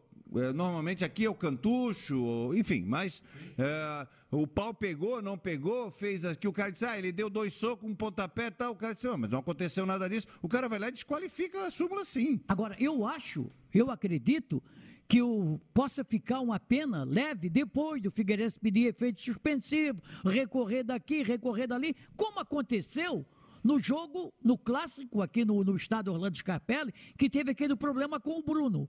Né? Pegou não sei quantos jogos, aí Seis, depois. né? Acho que foram seis jogos. Aí depois baixou para coisa, pagou cesta básica, não sei se pagou também, e por aí afora, e ficou nisso aí. E os caras que invadiram o gramado, que provocaram tudo, que aconteceu o quê? Agora, que o, o alemão, pela, pelo que eu vi, pelo que eu vi, nós vimos aqui, nós estávamos eh, trabalhando no jogo, pelo que eu vi, o alemão foi contido por jogadores do Figueirense, jogadores do Havaí que o Everton pediram. Santos, o Everton Santos foi o maior responsável para evitar uma bobagem ali. Exatamente, então tá bom. Um argumento que o advogado vai usar, e eu, eu acompanhei muito, muito, muito, na época, doutor João Henrique Blasi, monstro, no, no, ST, no, no TJD, o STJD, aquela decisão do Figueirense, aliás, aí o Paulo estamos juntos lá no Rio de Janeiro, a decisão se o Figueirense vai para a Série A, te lembra daquele rolo todo, né? É, e aqui também, um, uma, um atenuante. É, quantas vezes você viu o alemão naquele estado? Quantos anos ele já? Dois anos já aqui, segunda temporada. Um cara tranquilo, um cara capitão. Alguma coisa tirou ele do sério. É por aí, é nessa linha, com certeza, que a defesa do E tem que Figueirense ser vai... muito bem investigado. Porque Sim, não, claro, agora- claro. Ninguém enlouquece em 10 segundos dentro de um campo de Ah, futebol. mas, é, Só bem. porque, por um erro de arbitragem, que ele achou aquele lance lá, que originou o gol do Havaí. Foi ali que teve o rolo todo. É, mas aí, claro, você vai discutir para tentar atenuar aquela história toda. Agora, a súmula só é de- desqualificada quando a imagem é claríssima, quando não fica nenhuma dúvida na imagem que é mostrada. Aí desqualifi- desqualifica a súmula porque a FIFA passou a admitir a imagem de uns anos para cá. Caso contrário, na dúvida, não desqualifica. Prevalece a súmula. Não tem jeito. E uma das penas mais rigorosas do futebol continua sendo investir contra a arbitragem. A arbitragem continua tendo o grande poder do futebol. Toda investida contra árbitro é punida com severidade. Eu vi duas da minha carreira. Uma, uma em loco, 1985, Catatal, ponta direita do Havaí, chegou e prum, cuspiu no rosto do saudoso eh, José Carlos Bezerra.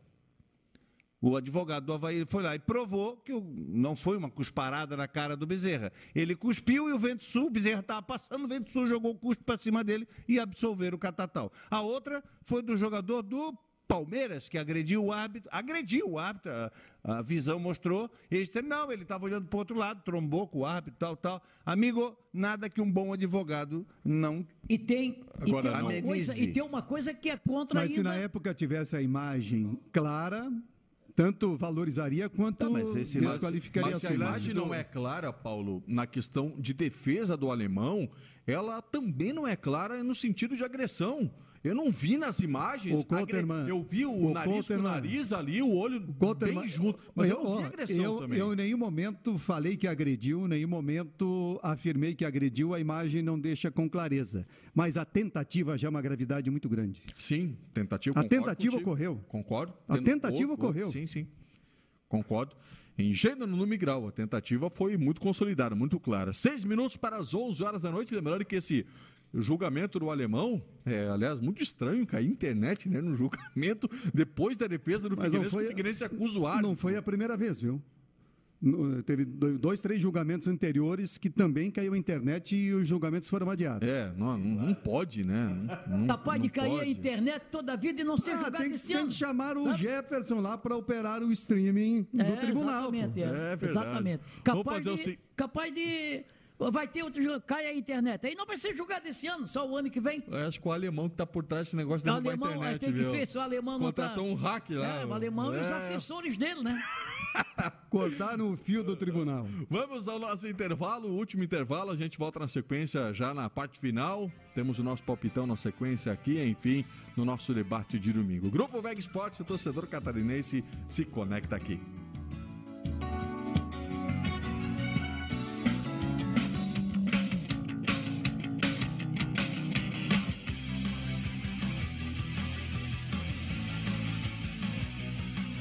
VEG Esportes. Lembro quando tudo era diferente. Ponte tinha apenas uma, e por falar nela, vi fecharem e reabrirem. Sempre foi essa beleza que deixa todo mundo apaixonado. Aos poucos, as coisas foram mudando, a cidade foi crescendo, e em busca da felicidade, cada vez mais gente foi chegando. Eu fui evoluindo. Vi de perto famílias multiplicando seu amor, sonhos virando realidade, histórias que passam por gerações e que são mais do que lembranças.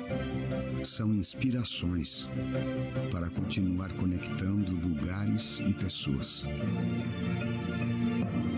Ibagi 50 anos. Sua felicidade tem lugar na nossa história.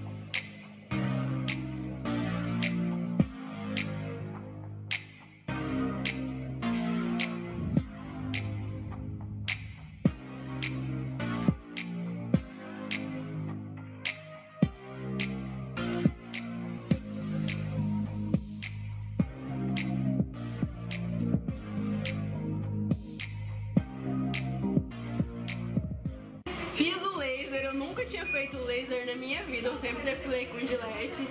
Gente, é muito rápido. Eu não sabia que era rápido assim, não.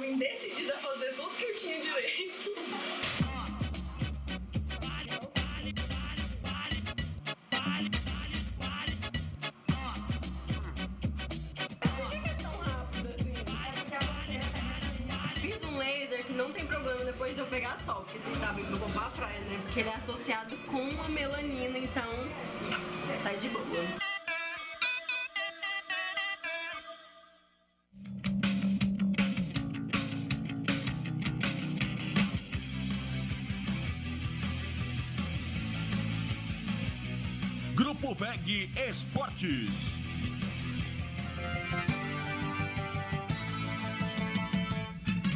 Um minuto para as 11 horas da noite, chegamos com a parte final, o último bloco aqui do nosso debate de domingo. Repetindo, amanhã temos transmissão, tem futebol, equipe VEG Sports para trazer as emoções de Ponte Preta e Figueirense. O jogo às 5 e meia da tarde, já às 4 e meia, abrindo a nossa cobertura, o comando do Paulo Branco. Amanhã, última rodada deste primeiro turno da Série B. Simone, vamos dar uma repassada aí nos recados. Vamos lá, o Gilson Carturiano aqui dizendo: olha, o alemão deve ser punido sim, nada justifica o que ele fez contra a arbitragem. Alemão não é craque, punem ele como todas, com todas as devidas leis. Sou alvinegro, mas não puxo o saco de jogadores com atitude anti-futebol. Também o Júlio César, esse Rafael Trace deveria ser puni, é, proibido de apitar jogos do Figueirense. Aí o Rogério Faria, sobre o que você falou, Miguel, que o intérprete lá não fez a linguagem do alemão, é porque ele entende português e não alemão. O Rogério falou pra ti. Boa, boa. o Ricardo Seivet aqui com a gente também. O Mário César Bertoncini, abraços. Olha, tô assistindo vocês na TV com o aplicativo Oh, no Mário Facebook e César Watch. Bertoncini entende tudo do que nós estamos falando aqui. É, né? tá lá, tá assistindo a TV. Ele deve, ele deve ter pensado, pô, Como falaram, bobagem. É, o que falaram de bobagem. Eu né? deveria, eu deveria ter bobagem, lido não. antes, né? Deveria ter lido antes, vocês iam tomar cuidado. Ô, Mário, devia ter ligado para cá para ajudar a esclarecer essa confusão aí. O Gabriel Abraham também aqui com a gente, falando que acha que com, com 42 não cai. Aí o Gustavo Nazário Neto dizendo 41 não cai. Também o André Luiz Machado, olha, estamos acompanhando aqui no Abraão. Abraços a todos. E aí, sobre o Cruzeiro que você estava falando, o Guimas falou assim: olha, eu acho que o Cruzeiro briga aí pela essa última vaga para subir. Estão contratando. O Daniel Tristão também acha que o Cruzeiro vencendo jogos aí, coloca os outros clubes todos para trás. Então tem que tomar cuidado com o rebaixamento também, que ele também acha que o Cruzeiro sobe. E você continua participando com a gente. Manda seu recado, 988231111 é o nosso WhatsApp, Facebook, YouTube, Grupo VEG Esportes. Estou doida para saber do palpitão. Doida. E aí, vou dizer o quê, né, cara? Eu já, eu, eu já disse pra Eu não chefe- go- eu não já gosto falei pra momento. chefia, ó, avisei Vinícius, cara, isso aí não vai dar bom. Vai chegar lá em janeiro, no último mês, o pessoal tá mas isso levando que a é legal, sério. rodada a rodada. A gente contar o, o Coulterman não gosta que a gente fique dizendo, ai, ganhei 10 pontos. Isso que é o legal da brincadeira. É o ponto a ponto. É, enquanto fica secando, os caras não pode fazer mais o gol. Ó, o time não pode. O Havaí não pode empatar esse jogo. Torcer pro Havaí perder. Aí, pô, tá levando a sério, pô. Tu acha que eu vou entrar em campo pra ir lá e impedir um gol? Não, Eles vão jogar mas no- é isso que eu tô dizendo, tô Ah, levando a sério, não é brincadeira. Nessa, nessa reta Vai final no agora, iPhone 11, tô precisando. nessa reta final agora, vai ser uma briga de foice no escuro. Qual é a reta final? O, o- o retorno Ah, do tá. campeonato. Ou não é a reta final? Não, tem 19 jogos. Tá, mas é a reta é- final é, é- os últimos é o três segundo rodadas. turno, tem É o primeiro e tem o segundo turno. É a tá segunda certo? metade, é Então essa, essa reta final, essa reta final agora, esses últimos eh, 19 jogos, para para alguns times, vai ser um Deus nos acuda. É uma briga, uma briga de força no escuro. Perder um ponto ou perder um jogo É, por exemplo, o Havaí se perde mais três jogos, está fora completamente da, da- de um possível acesso, que eu não acredito. Aí tu imagina a Mas situação em do- 2014, Imagina a situação de um Criciúma na Série C, cara. Exatamente. A cota do ano inteiro numa Série C é de 600 mil. É, eu o tenho ano pena- todo na Série C. O ano pode, ajudar, O a- ano pode terminar em outubro. A soma do Havaí, a cada 15 pontos, ele tem que ganhar 9. Pronto. Então, e- então é assim, ó. Eu acho que agora entra o, o- muito o estado emocional dos clubes, do time de futebol, sabe? Porque você quer ver o negócio? É, vai ter time aí que quando chegar na oitava rodada, na, na- daqui oito jogos, né? Mais oito jogos, na 27 rodada, 28 rodada por aí, já está sabendo que não vai subir e vai brigar para não cair. Aí vai dar o desespero. Aí começa a dispensar por causa do, do- do- do- da folha de pagamento. Né? Um exemplo, o Havaí, por exemplo, que tem quase 40 jogadores, já tem, ainda pouco foi lido ali, não sei, 8, 7, 8 estão lá igual a Rádio Velho, ninguém liga, só treinam. Então, é isso aí vai pesando e vai criando um ambiente ruim dentro do próprio clube. Então vai ser essa reta agora final, esses 19 jogos que faltam, para alguns faltam 20 no caso, né? Figueirense faltam 20. Figueirense também entra nessa, daqui a pouco 3, 4 jogos. Não ganha, não sai da zona de rebaixamento. Você vai fazer? Desespero. Vamos lá, primeiro a gente vai trazer aqui a classificação do nosso palpitão da, da semana passada, porque no domingo passado não tivemos o debate é, por ocasião dos dois jogos da dupla. Nesse espaço estávamos com o pós-jogo né, do Guarani Havaí, do jogo também do Figueirense com o Juventude, mas a gente computou é, todos os jogos, o palpite de cada um até o domingo passado. Vamos trazer a classificação até o domingo passado. Até domingo passado, a situação da tabela de classificação estava assim. E agora vamos trazer a classificação atual. Ah, essa é, essa é atual já. Essa é atual, né? Ah, tá certo então, perdão. Então tá aí a classificação atual, Coutrama 90, Simone 70, Miguel 65, e Chico Lins e Paulo Branco 60 pontos e Sérgio Murilo com 55 pontos na sexta colocação. Eu estou na estratégia de aposta com ganho duplo. Ou seja, ou seja, eu dou eu dou o palpite, eu dou o palpite inverso do que eu acho, entendeu? Por quê? Porque se eu ganhar, se, eu- se os times perderem, eu ganho ali. Se os times ganharem, eu ganho aqui no microfone, entendeu? Mais ou menos por aí. É complicado. Vamos com os palpites agora da, da, da semana. É, a gente deixou também o jogo do Figueirense para a semana, logicamente. Ponte Preta e Figueirense, Náutico e Havaí, Figueirense Operário, Chapecoense e Oeste, os jogos que ocorrem até o nosso próximo debate de domingo. Começando pelo Paulo Branco. Ponte Preta e Figueirense, Paulo. A minha estratégia é sempre colocar vitória de Havaí e Figueirense. Quando já começa por aí. Ou seja, a minha chance de ser lanterna é grande. Ponte Por que Preta. tu acha que eu estou lá atrás? Não, não, não, não, não. não tu não Ponte- vem com essa tua estratégia aí. É. Tu apostou Sampaio Corrêa 3x0 pra cima do Figueirense outro E dia. foi o não único vem que dizer que essa tua 10 estratégia pontos. que É, não é. não vem. Não é, Ponte. E quanto é que foi o jogo? Não vem. 3x0 Então, pro 3 a 0. Sampaio. Tá. Acertasse? Tu- tu- Mas não vem dizer que a tua Tá, estratégia é voltou, apostar voltou. em vitória do Figueirense É, porque não é. Voltou aqui, eu tô com a palavra aqui, minhas, eh, eh, meus palpites aí para a semana. Amanhã, Ponte Preta 1, Figueirense 2. Quem vai, quem vai fazer Náutico os e gols eu não sei. Náutico 0, Havaí 1. Esse jogo é sexta-feira, né? Isso, 7h15. Sexta-feira. Figueirense Operário, Paulo. Figueirense e Operário. Figueirense 2, Operário 1. Chapecoense e Oeste. Chapecoense 3, Oeste 0. O Piaça aqui, não é possível.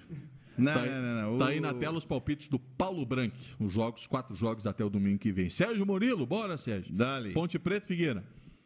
Deus quiser. Ponte Preta 0, Figueirense 1. Deus sabe como. Náutico e Havaí. Já acendeu uma vela de sete dias lá, é, aqui no Santuário de Fátima. Náutico 0, Havaí 1. Ai, Gol do ai. Valdívia. Figue- Uia. Figueirense- Figueirense 2, Operário 0. Chapecoense, Chapecoense Oeste. 3, Oeste 0. Valeu, aí. os Só vitória de Santa Catarina aqui, ó. Tá aí os palpites. Eles que se virem. Ele mudou a estratégia. Meus palpites, Ponte Preta.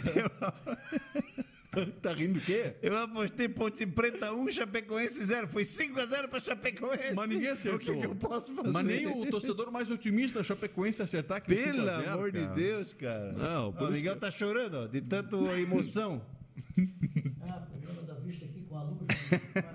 Ponte Preta 2x1 para cima do Figueirense, Náutico 1, Havaí 2, Figueirense 1, Operário 1, Chapecoense 2, Oeste 0. Estes são os meus palpites. Figueirense caiu, tu vai ganhar o celular, mas Figueirense caiu. Sou eu agora? Esse aqui não é meu desejo, é só meu palpite. Eu quero que o Figueirense ganhe de 5x0 amanhã. É só meu palpite, pô.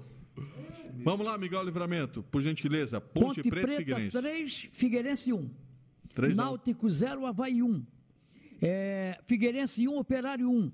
Chapecoense 4, Oeste 0. Tá aí os palpites do Miguel Livramento. Chegamos agora a Simone Malagoli. Vamos lá, Simone. Vamos lá. Ponte Preta 2, Figueirense 1, Náutico 1, Havaí 1, Figueirense 1, Operário 0, Chapecoense 2, Oeste 1.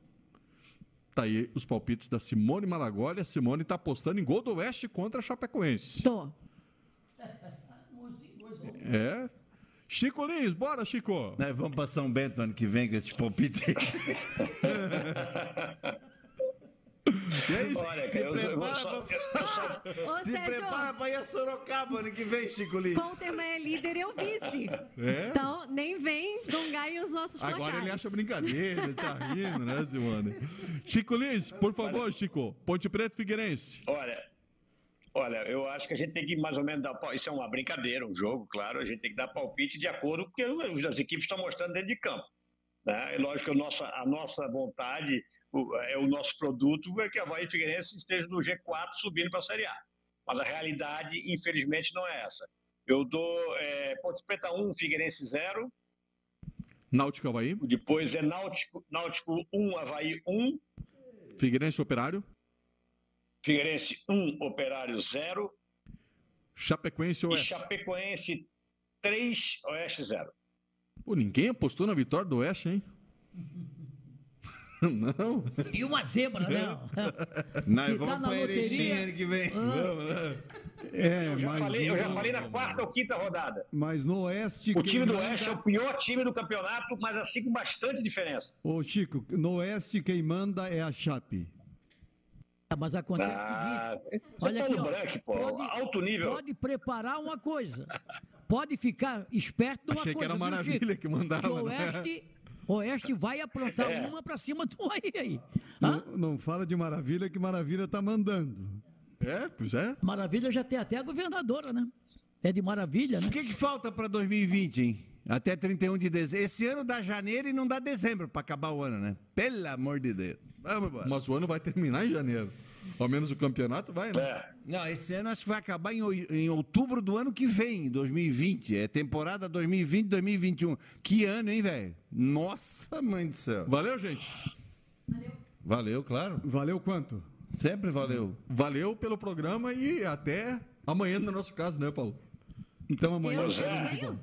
Não, é porque eu tô Ah, tá. falando Eu nem sabia. Por isso. Amanhã o que tu falou? Até amanhã, porque temos a transmissão. Ah, Eu sim. disse pro Paulo. Estarei ligado. Muito obrigado. Não quer vir aqui? O Miguel disse que vem aqui assistir Você, o o jogo Miguel, amanhã. o Miguel vai trabalhar também. Não, eu Miguel não vou vai. trabalhar, mas eu vou vir aqui assistir o jogo com a soldado rapaziada aqui. Foi convidado, é né? serviço. Foi convidado. Fui convidado, virar, vou vamos vir. fazer um cafezinho. Claro, cafezinho, Né? eu vou- talvez eu traga uma bananinha Traz- traz recheada. aí. ah, Vamos- tá fechada a padaria Vamos fazer amanhã. um piquenique, lembra? Tá, Vamos mas- fazer, vamos mas fazer. tu conta quantos tem aqui? A última vez nós estávamos em oito, trouxesse três bananinhas. O pau Não, pegou ali fora. Você não está falando a verdade. Eu trouxe, eu trouxe 10, 10 e pedi para deixar duas para mim, não deixaram. Não foi, dona Simone? Ele, Ah, ele tá- eu vou contar rapidinho. Miguel chegou aqui, olha, tem duas bananinhas lá, uma pra ti e uma pra mim, tá? Beleza. Não. Quando eu, Quatro, É, duas para cada um. levantei, cadê as bananinhas? Assim, meu Deus, Meu. comer as minhas do Miguel? Nós estávamos em nove, ele trouxe quatro bananinhas. Que mão fechada, hein, ó. Mas eu trouxe Conhece o Zé 10. Walter? Dez. Tá ali, ó. Conhece o Zé Walter que fica na antessala? O Boca de Rancho. Acontece o seguinte, o jogo Não como tem, ontem... não tem o- banana aqui, ó, recheada em Paulo Lopes, não, hein? Olha aqui, ó. Meu, ó, o, o- o Zé Walter faz uma enquete e come dois lanchinhos. Olha Mais aqui, uma enquete e mais dois lanchinhos. Como ontem, Zé, Zé, como ontem a gente começou, eh, eu cheguei aqui 4 horas da tarde ontem, né? Fiz um lanche e tá, vim pra cá. O Vambora- jogo, nós vambora, começamos vamos. às seis. Começamos às seis. Vambora. Saímos daqui 11 horas da noite. Pô, não dá pra aguentar, né? Só cafezinho, cafezinho, Ô, cafezinho, não tinha nada. Walterman, o Sérgio vamos? trouxe umas bolachinhas lá, que fazia muito tempo que estava vencida. Fomos olhar as bolachinhas ali, estava tudo vencida. Uma coisa tem que vencer na É, capital, né? vencida. Havaí e Figueirense não vence, as bolachinhas As bolachinhas vencem. estavam vencidas. Uma mas- vez o Paulo comeu as bolachinhas que eu Mas é- levei pra mas viagem. é aquela tal Tinha história. Oito meses vencida já. Mas até, é aquela tal história: gato com fome come até sabão. Sabia? Não. gato com fome come até sabão. Nós tava com é que tu falou de gato, tá falando. Ontem tu falou do gato da música do gato, né? Não, a música do, ja, do jarro. Não. Ah, do gato, o gato, tá, tá. O gato, o gato, o gato Encerra. Tico. O Tchau, Tico, tchau, Tico tchau. Quer Mia. cantar a música? Não, não, não. Não, não, não. Hoje eu não tô afim de cantar. O Miguel cantou a, missa- a música do Tico ontem, cara, pra ver como o jogo tava bom. Não, foi pra moer, ontem foi Ah, pra o, moer. tico, o gato, Valeu, Chico. Até amanhã. o Tico Mia. Tchau, tchau, queridos. Até amanhã. Valeu, Chico Lins estará nos comentários amanhã com o Paulo Branco, Edu Fernandes, com a Simone, enfim, com o nosso time para O, o Chico Figueirense. fica, Para... o Chico fica responsável Ah. para trazer amanhã lá da, da Lagoa da Conceição alguma coisinha pra gente comer aqui, tá, Chico? Tu Traz fica uma curvinha responsável, daí. Tá? Bolinho de chuva. Valeu, gente. Voltamos amanhã na cobertura de Figueirense e Ponte Preta, jogo às 5h30, 4h30. Já estaremos aqui no estúdio do Grupo Veg Sports. Um ótimo fim de domingo para você. Tá no feriadão aí, aproveite com cuidado a segunda-feira. Tchau.